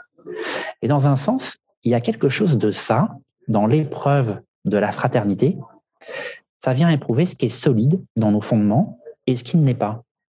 Et je trouve dans AGRS, c'est l'un des apprentissages en fait que l'on fait personnellement, mais aussi en termes de société, qu'est-ce qui est solide dans la fraternité que l'on cherche à construire en société et qu'est-ce qui ne l'est pas, mais qui mériterait de l'être? Et ça, c'est tout un travail de plaidoyer qu'on interroge. Nadia, je vous remercie pour le, comment dire, le trop élogieux euh, retour que j'ai eu sur la, tribune que j'avais faite au Monde en, 2020. Il y avait cette idée, en fait, de pouvoir euh, témoigner, en fait, de la joie qu'on a à accueillir. Dans la revue Projet, il y a beaucoup de belles photos, en fait, de, rencontres de, personnes migrantes et de personnes locales. Et il y a de la joie, en fait. Il y a de la joie à cette difficulté, parfois à cet échec, mais aussi à, cette ouverture. Euh, et je me disais, finalement, euh, euh, c'est aussi parce que en se découvrant frères, il y a quelque chose de, nous-mêmes qui nous est révélé pour les, personnes migrantes comme pour les personnes, comme pour les personnes de Gires. Moi, je reste marqué. évidemment, il y a, toujours une forme d'introspection. Il y a certaines personnes qu'on accueille qui nous disent, parfois c'est dans nos bureaux, parfois c'est en famille, qui nous disent, mais en fait, mais moi, est-ce que j'aurais fait ça? Est-ce que j'aurais accueilli euh, un Français si euh, euh, dans mon pays, il y avait des Français qui auraient débarqué Eh bien, je suis pas si sûr. Voilà. Et que du coup, ce jeu d'introspection, de découverte et d'enrichissement mutuel, il joue vraiment quelque part dans, les deux sens. Voilà. Je me disais, pour conclure, mais c'est pas du tout une boutade, mais je pourrais dire, euh, dites-moi qui vous rencontrez et je vous dirai euh, euh, quel est le Dieu auquel vous croyez. Bon, c'est un peu risqué, mais ce que je veux dire par là, c'est que on pourrait dire accueille-nous comme nous accueillons aussi. Accueillir l'altérité radicale d'un migrant, c'est se permettre de développer des capacités pour accueillir une force qui nous dépasse, qui est partagée par d'autres. Voilà, dans, dans le GRS, on parle beaucoup du réseau et et en fait, c'est bon de se dire qu'on n'est pas les seuls à accueillir chez soi et c'est vraiment important de le faire ensemble. Et c'est se permettre de développer des capacités pour, euh, pour en fait accueillir le tout autre, celui que certains nomment Dieu, euh, le Dieu de Jésus-Christ. Mais en fait, c'est quelque part euh, creuser ce qui nous unit en tant que société, en tant qu'Église et, et, nous rappelle, comment dire, pour moi, un peu l'essentiel d'une forme de communion il y a une communion d'action dans, le, dans l'esprit d'hospitalité et d'accueil que je trouve euh, en fait euh, tout à fait, euh, comment dire, tout à fait belle parce que ça unit des personnes qui sont catholiques, musulmans, pas croyants, pas très bien dans, dans, leur foi, mais en fait, voilà, qui en, en accueillant se, se reçoivent de leur hôte et, et progressent en fait vers un chemin d'altérité qui est, qui est, à mon avis, euh, tout à fait constructif pour notre société. Voilà ce que je peux dire euh, brièvement. Merci beaucoup euh, Antoine ce, témoignage. Alors, je vais donner la parole à Olivier, Anne et Véronique pour des réactions et commentaires. Vous avez environ 7 minutes, 5-7 minutes chacun. Euh, je, répète pour le, le, public qui peut rester, n'hésitez pas à commencer à taper vos commentaires, vos questions dans le forum discussion. Je crois qu'Antoine va devoir malheureusement nous quitter dans quelques minutes. Je suis désolé, euh, ouais, je, suis à, je suis à Limoges et j'ai une réunion qui va commencer après. Je vais rester un maximum et après je devrais vous quitter. Excusez-moi. Non, on vous, on vraiment merci, merci, merci beaucoup. Et donc euh, pour, euh, pour euh, aider aussi à, à, la réponse à la réponse, donc n'hésitez pas les contributeurs du numéro, Benoît aussi, Camille, de, à, intervenir dans, dans les, au, au, moment des, des questions avec Hélène. Olivier. Oui, merci. Euh, on m'a demandé de sortir un petit peu du christianisme pour élargir un peu la, la question. Alors évidemment, euh, euh, en sortant du christianisme, je sors euh, de ma culture d'origine et euh, je vais en parler évidemment pas du point de vue musulman puisque c'est pas, je ne suis pas musulman, mais euh, à partir de euh, euh la présence de moi comme étranger dans une société musulmane, hein, c'est-à-dire d'une expérience de euh, quand j'étais euh, très jeune, et l'expérience de l'hospitalité dans des circonstances parfois difficiles, parfois dangereuses, où je suis le bénéficiaire de l'hospitalité. Je ne suis pas celui qui la donne, je suis celui qui la reçoit. Et là, il y a quelque chose qui est intéressant, c'est-à-dire que celui qui donne l'hospitalité est euh, dans un cadre où c'est une certaine responsabilité, c'est-à-dire que c'est pas juste un geste euh, gentil, sympathique, etc., mais il peut éventuellement prendre des risques. Euh, le fait beaucoup plus sur un discours, parce qu'il a un discours sur la raison pour laquelle il euh, euh, reçoit. Il le fait sur un discours qui est beaucoup plus, je dirais, de, valeur, de, morale, d'éthos, hein, de prestige aussi, disons-le, d'être quelqu'un qui qui, qui, fait quelque chose d'important. Mais euh, euh, c'est jamais dans un discours euh, théologique. C'est jamais voilà, euh, je reçois parce que dans le Coran il y a ceci ou cela, ou parce que euh, euh, j'ai conclu de mes études religieuses que c'était un devoir, l'hospitalité était un devoir. Jamais. C'est toujours, je dirais, quelque chose d'incarné, de très concret et dans une situation extrêmement concrète. Hein. évidemment, surtout quand c'est une situation de, de guerre. Celui qui va euh, euh, théologiser, si j'ose dire, c'est celui qui refuse de donner l'hospitalité. C'est l'autre. Hein. Euh, c'est le salafi, par exemple, qui va refuser de recevoir un non-musulman euh, et qui va justifier, qui va expliquer pourquoi il ne peut pas recevoir un non-musulman, euh, euh, donc pourquoi il considère que l'évitement est un devoir religieux. Et lui va avoir une explication, j'allais dire, purement religieuse. Il va pas du tout expliquer ça par rapport à la société, par rapport à la morale, etc. C'est une explication purement religieuse, purement théologique. Et là, je dirais c'est quelque chose qui est intéressant, parce que ça veut dire qu'en gros, la construction théologique après coup, elle est plutôt le fait des négatifs hein, de ceux qui veulent expliquer pourquoi ma religion, euh, dans le fond, m'autorise hein, à ne pas recevoir l'autre, hein, et non pas pourquoi ma religion m'oblige à, recevoir l'autre. Hein. On a donc une espèce de construction théologique après coup de l'évitement, du refus de l'autre. C'est ce que je pourrais appeler la christianisation de la radicalité, par exemple, si on voit ça par rapport à la situation française. et alors, du coup, cette construction théologique, elle va entraîner tout un débat sur ben, finalement, quel est mon frère ou ma sœur? Parce que quand même, il y a, l'idée qu'il y a une communauté religieuse. Et c'est là qu'on voit tout ce débat bon, chez, chez, dans l'islam sur, par exemple, les, la Ouma. Alors, euh, est-ce que c'est tous les gens qui se disent musulmans Est-ce que c'est seulement les bons musulmans? Qui dit que l'autre est un bon musulman ou n'est pas un bon musulman, etc., etc. Et alors tout ce discours, encore une fois, c'est un discours en fait d'exclusion, euh, euh, euh d'exclusion permanente. On a toujours quelqu'un que qu'on désigne comme celui qui n'est pas un membre de la du groupe, et à la fin il n'y a plus personne dans le groupe. C'est un, grand problème aussi de cette construction théologique du refus de l'hospitalité, parce que il est fondé aussi sur un petit peu la pureté. Hein. Euh, d'être dans la vraie religion. Et du coup, euh, on exclut tout le monde euh, à la fin. Hein. Et soi-même, on n'est pas très sûr. Et si on est chrétien, on va se faire confesser. Mais en islam, non.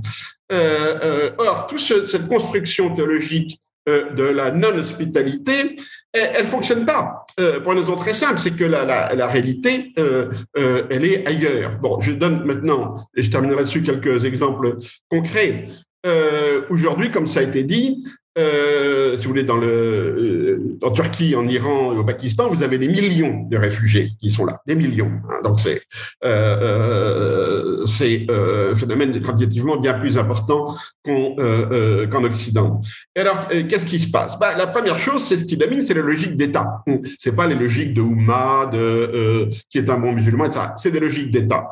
Donc sur deux, principes, bon, sur des principes très politiques, qui maintiennent profondément la différence entre citoyens et non-citoyens. Voilà, la question de nationalité, elle est absolument centrale, à la fois du point de vue de l'État. Il n'y a aucun État qui accorde la nationalité euh, aux réfugiés, etc.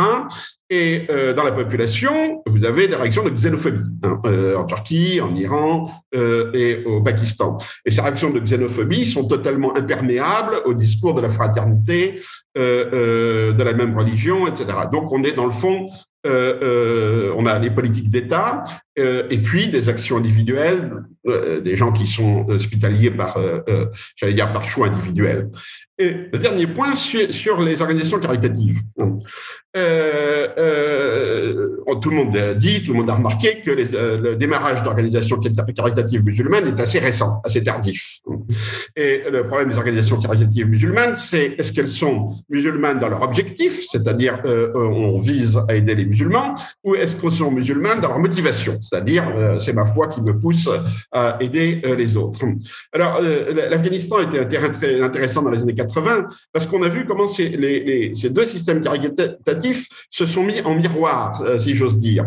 Euh, les premiers à venir étaient les organisations occidentales. Hmm.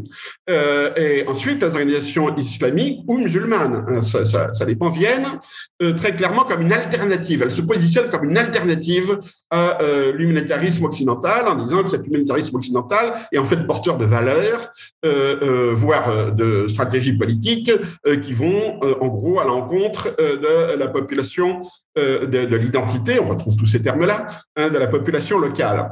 Mais petit à petit, ce qui a été très intéressant, c'est euh, de voir comment euh, ce phénomène de, euh, symétrie a fonctionné un peu plus qu'en miroir, c'est-à-dire en fait en, en, influence réciproque. Et comment à la fin des années 80, les organisations, pas toutes, hein, une grande partie des organisations musulmanes et une grande partie des organisations occidentales, dans le fond, ont créé un front commun. Elles ont créé un bureau commun hein, d'action et elles ont cessé de définir leur action en termes d'un objectif religieux, c'est-à-dire de, euh, s'adresser à une communauté spécifique euh, considérée comme frère ou sœur, hein, et de penser la fraternité comme un cadre euh, beaucoup plus général.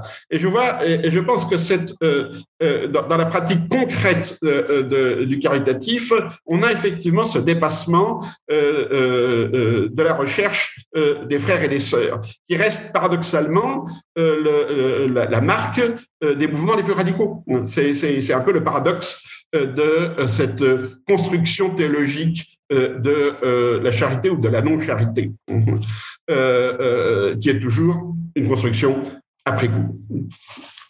Merci, merci beaucoup Olivier pour cette, cet éclairage. Anne Guillard.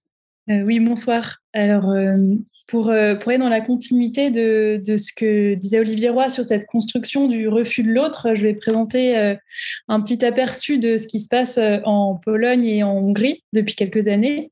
Donc, ça a été dit un peu précédemment, le, le renouveau du nationalisme européen passe par l'idée de défendre la civilisation chrétienne.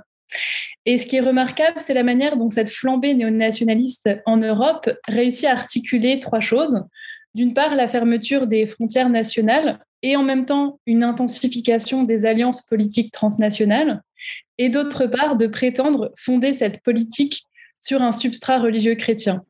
Donc il y a là une, sorte de double paradoxe qui est le premier qui consiste à fermer les frontières tout en créant des alliances transnationales comme en témoigne en décembre dernier le sommet des partis souverainistes conservateurs et d'extrême droite européens qui se sont réunis à Varsovie pour créer un groupe commun au Parlement européen.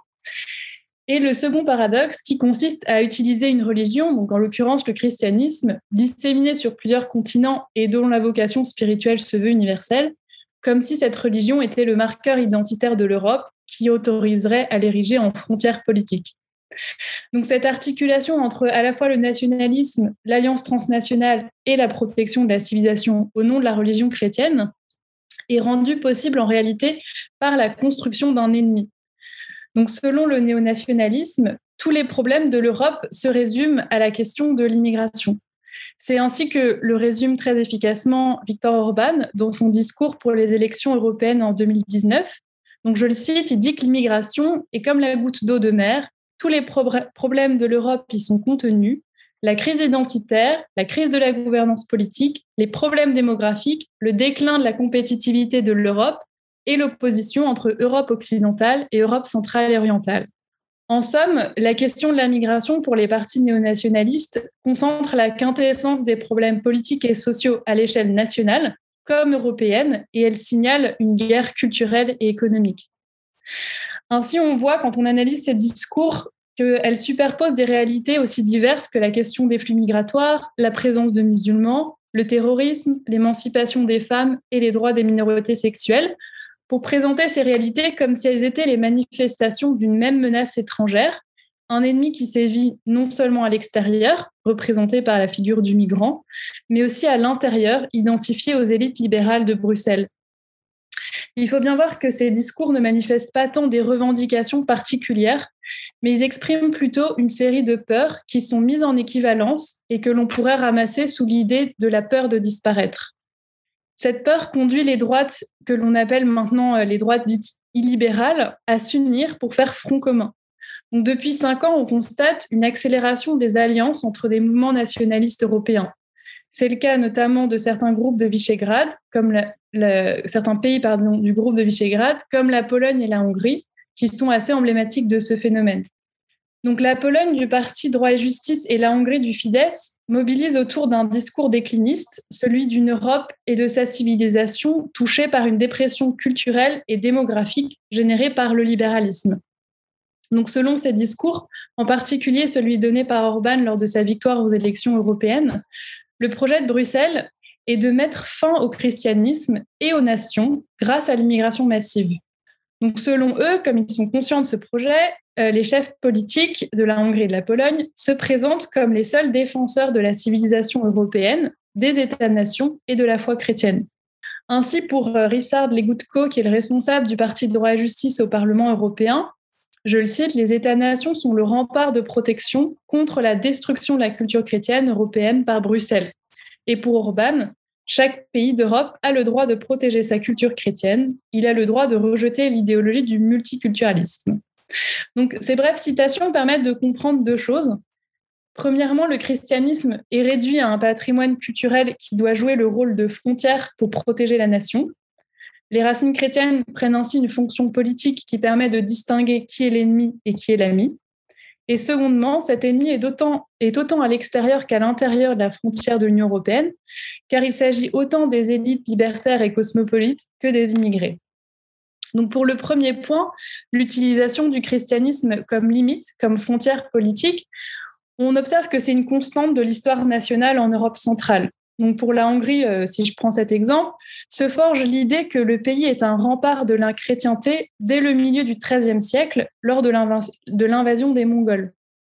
On trouve alors dans les textes l'expression bouclier de la foi, en latin scutum fidei, pour parler de la Hongrie. Cette phraséologie était au départ utilisée par la papauté, notamment à propos des chevaliers teutoniques installés en Prusse dans leur croisade pour la conversion des païens. Puis cette idée de rempart est reprise avec l'arrivée des Ottomans à la fin du Moyen Âge. Les Hongrois se servent alors du terme de rempart de la chrétienté pour réclamer l'aide de l'Europe et plus directement leur souverain Habsbourg pour les aider à retenir les Ottomans. D'autres pays reçoivent également cette appellation, donc la Pologne, la Moldavie et même la Bohème, et ces pays se perçoivent ainsi comme les protecteurs de l'Occident contre des peuples païens ou musulmans. Alors on trouve bien sûr ces mêmes échos aujourd'hui avec cette image de la Hongrie ou de la Pologne comme d'un rempart contre l'arrivée de migrants, puisque ce sont ceux-là qui sont visés actuellement, et qui pourraient remettre en péril l'identité de ces peuples. Pour le second point, donc se protéger l'ennemi de l'extérieur, le migrant, et de l'ennemi de l'intérieur, la culture libérale bruxelloise, ces deux pays mènent des politiques très musclées. Euh, d'une part, euh, ils construisent des murs aux frontières qui deviennent des zones de non-droit pour éviter l'arrivée d'étrangers. Euh, le mur est déjà construit en Hongrie et le projet de loi a été entériné en Pologne. Et également une politique nataliste extrêmement efficace depuis 2010 pour perpétuer la culture nationale. pour donner un ordre de grandeur, en Hongrie, 5% du PIB est consacré à cette politique nataliste. Donc à ce sujet d'ailleurs, Orban a organisé en septembre dernier un sommet, démographique qui fut l'occasion d'un rassemblement de certains pays européens aux orientations conservatrices. Donc euh, étaient présents la Slovénie, la République tchèque, la Pologne, la Serbie également, mais aussi des personnalités politiques françaises comme Éric Zemmour et Marion Maréchal Le Pen, et américaines comme Mike Pence, qui était à l'époque le vice-président des États-Unis. Donc, comme euh, il me reste euh, peu de temps, euh, je veux simplement finir sur le fait que ces positionnements sont souvent relayés en partie par des leaders religieux chrétiens, principalement donc catholiques dans ces pays-là, puisqu'ils bénéficient de, ces, de ces mouvements néonationalistes qui prétendent restaurer la capacité des chrétiens à se croire au sommet symbolique de la société. Mais pourtant, on voit notamment en Pologne en décembre que l'Église polonaise, qui soutenait beaucoup euh, le parti euh, au pouvoir, a été remis dans le droit chemin, entre guillemets, par la visite au Vatican cet automne. Et depuis lors, les, les interventions des évêques en Pologne ont été extrêmement ont été en faveur en fait de l'aide aux migrants notamment avec la crise à la frontière biélorusse. Et du coup, euh, euh, les tensions sont extrêmement fortes en Pologne, euh, au sein de l'épiscopat même et au sein de la population. Et ça m'amène à, poser la question est-ce que, est-ce que ces phénomènes d'alliance que l'on perçoit à la fois en Europe centrale, mais aussi maintenant en France, par exemple, ce phénomène d'alliance entre des électeurs chrétiens et des nationalistes populistes, est-ce que c'est une alliance de circonstances ou bien le signe d'une recomposition idéologique plus profonde qui nécessiterait une condamnation ferme du Vatican, comme il l'a déjà été fait dans le passé. Merci, merci beaucoup Anne. Euh, et Véronique, euh, tu as le, mot de la fin provisoirement. Oui, je, vais être très brève parce que je n'aurais pas prolongé. Je pense que les questions aussi du public sont, seraient intéressantes.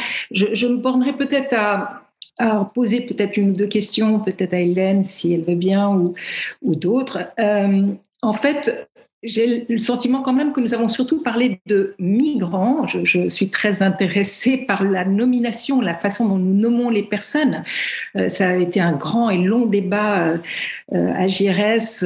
voilà, aujourd'hui, nous parlons de personnes déplacées par force, mais nous parlons aussi bien sûr des demandeurs d'asile, puisque euh, ce sont les personnes que nous accueillons en, priorité. Encore qu'il faut distinguer selon les programmes. Donc moi, je serais tentée de dire, parce qu'au cours de, il me semble, de ces deux panels, nous n'avons pas trop abordé la spécificité du droit d'asile. Doit-on en conclure que, et je, suis vraiment soucieuse hein, de la question que posait euh, Nadia, de cette inscription, de cette traduction des principes, euh, voilà, dans les constitutions dans le droit, euh, au niveau de l'État, euh, parce que je crois quand même que c'est malgré tout ce qui, résiste lorsque, tout, s'envole. Et aujourd'hui, on, voit bien qu'il y a quand même une menace claire à l'égard de l'État de droit, hein, pas simplement à l'égard de l'universel, mais à l'égard du droit.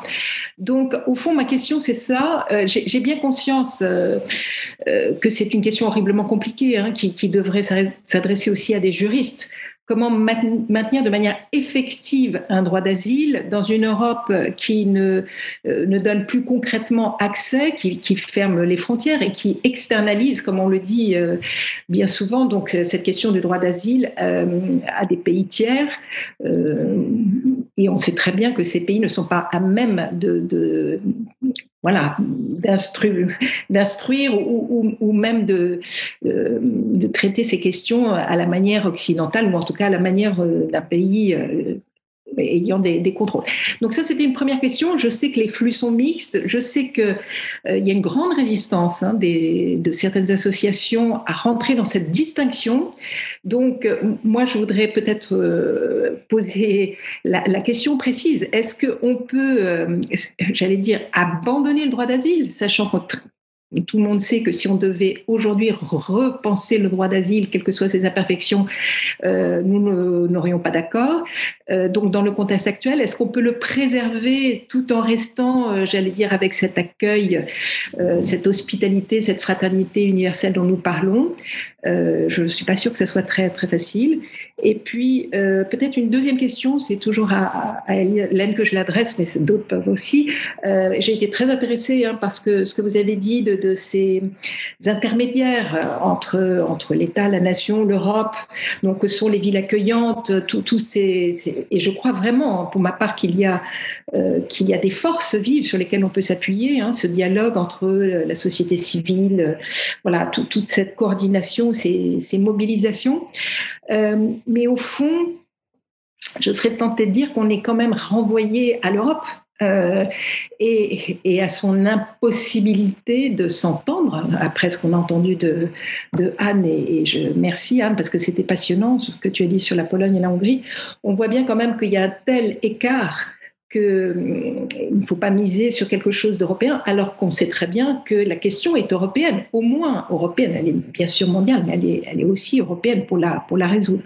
Donc voilà, c'était simplement qu'est-ce qu'on peut espérer euh, Est-ce qu'on peut, est-ce qu'il faut se battre pour sauver le droit d'asile, hein, comme disait le rapport Terra Nova Institut Montaigne Est-ce que est-ce qu'il faut le laisser crouler Voilà, Merci beaucoup, Véronique. On va devoir euh, quand même vous libérer tous d'ici 15 euh, minutes. Donc, peut-être, Hélène, avant que tu répondes, Cathy va, regrouper quelques questions de l'audience. Et puis ensuite, Hélène, tu, pourras commencer par répondre. Et j'inviterai euh, du coup tous les panélistes à réagir à là où les questions qui, leur, qui leur parlent.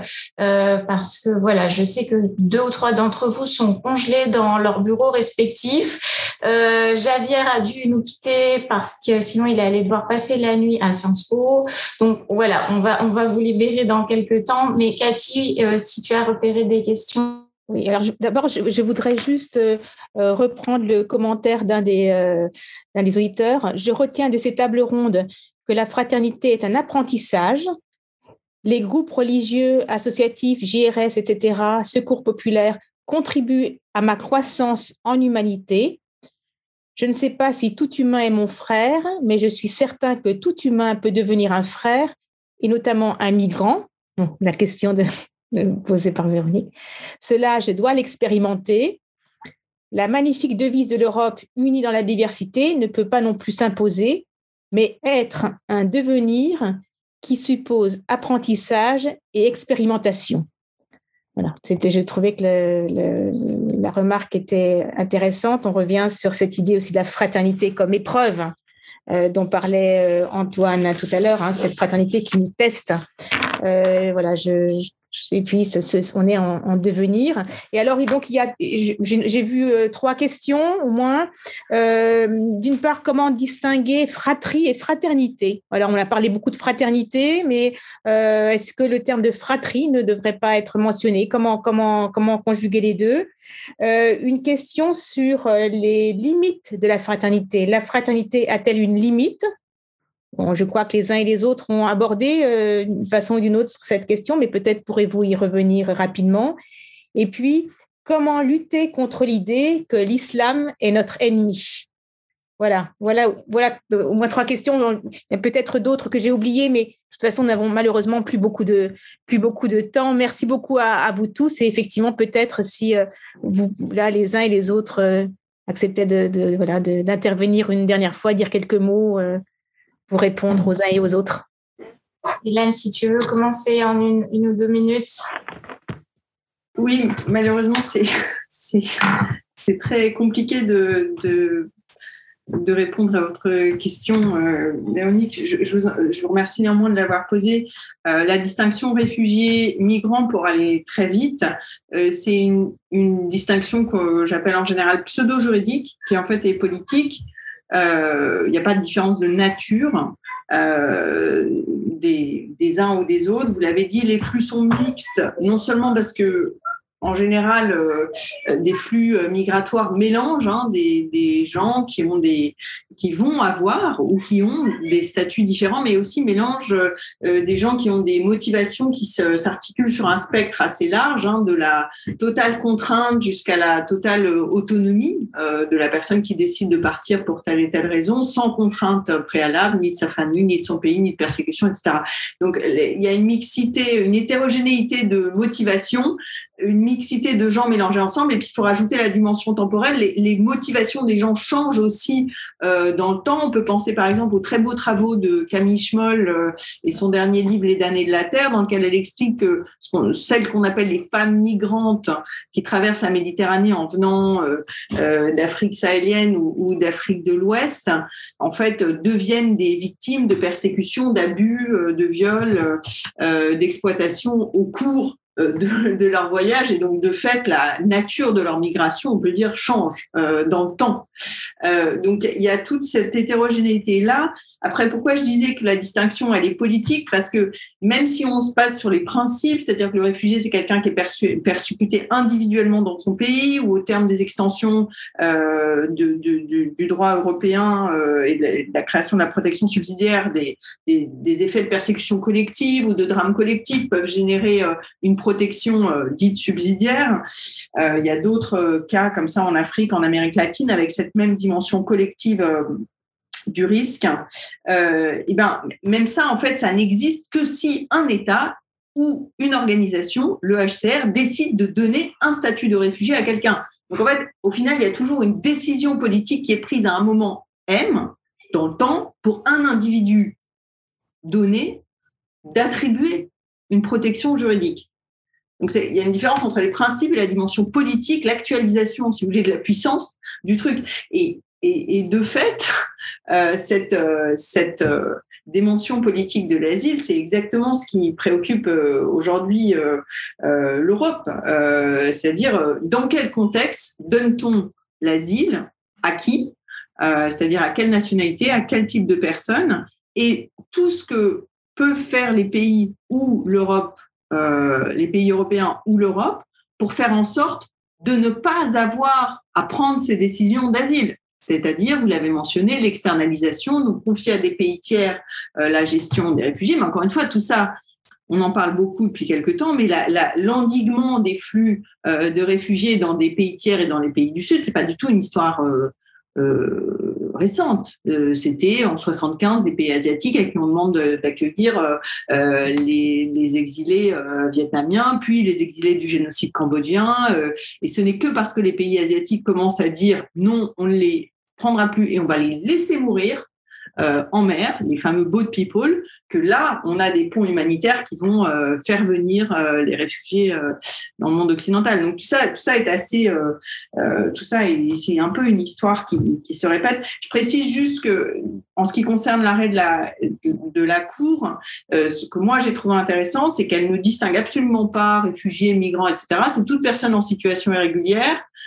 il n'y a pas de délit de solidarité, enfin donc il n'y a pas de possible euh, inculpation d'une personne qui va prêter assistance pour préserver la dignité euh, d'une personne qui est en situation euh, irrégulière sur le territoire. Donc là, réfugiés, migrants, demandeurs d'asile, ce que vous voulez, quelque qualifique que ce soit, c'est la dignité humaine et la fraternité et le lien entre fraternité et dignité humaine qui sont mis en avant sans regard de statut. Donc en fait, il ne faut pas minimiser euh, la, dimension progressiste euh, de cet arrêt. Je ne pense pas que vous le minimisiez du tout d'ailleurs, mais je veux dire, on a vraiment là affaire à une euh, quelque chose qui est assez à contre-courant en termes de droit de ce que les enfin qui, offre un outil contre un certain nombre de, politiques publiques. Merci beaucoup Hélène pour cette réponse très très très complète. je vais inviter peut-être Benoît, Olivier, euh, Camille, si vous voulez euh, euh, ajouter quelque chose. Bah, peut-être pour ceux qui n'ont pas lu le dossier, je dirais un petit mot. Enfin, il est beaucoup question de la parabole du bon samaritain. On a montré les limites quand même d'une lecture purement christologique. Donc, dans ce dossier, on voit comme la pertinence d'une lecture éthique ou pragmatique sur les pas de, de Paul Ricoeur. On n'a pas un prochain, mais je me fais le prochain de quelqu'un. Mais concernant la position du pape François, je ne pense pas qu'il plaide pour une suppression des frontières.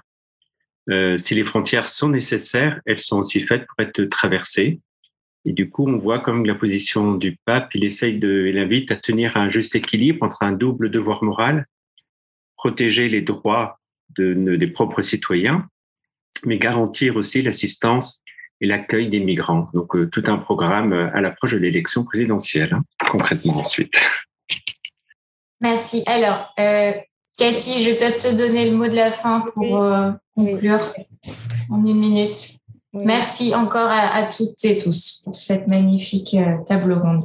Oui, moi je vais voilà, je, je vais m'associer à, Nadia pour euh, vous remercier pour, euh, voilà, pour ces, ces, très beaux échanges et euh, qui nous montrent la, richesse de la pluridisciplinarité. Hein. Là, je crois qu'on l'a vraiment bien testé. On a vu à quel point les sociologues, politistes et théologiens et philosophes pouvaient discuter ensemble. Et on avait, on a, je pense qu'on a, voilà, on, est arrivé à un débat d'une très grande richesse. Donc, je ne peux qu'espérer que cette table ronde soit la première de toute une série de, rencontres entre théologiens et chercheurs en sciences humaines et sociales sur les enjeux de auxquels nous sommes tous confrontés euh, cette année, mais dans les années à venir également. Merci beaucoup pour, à vous tous. Merci.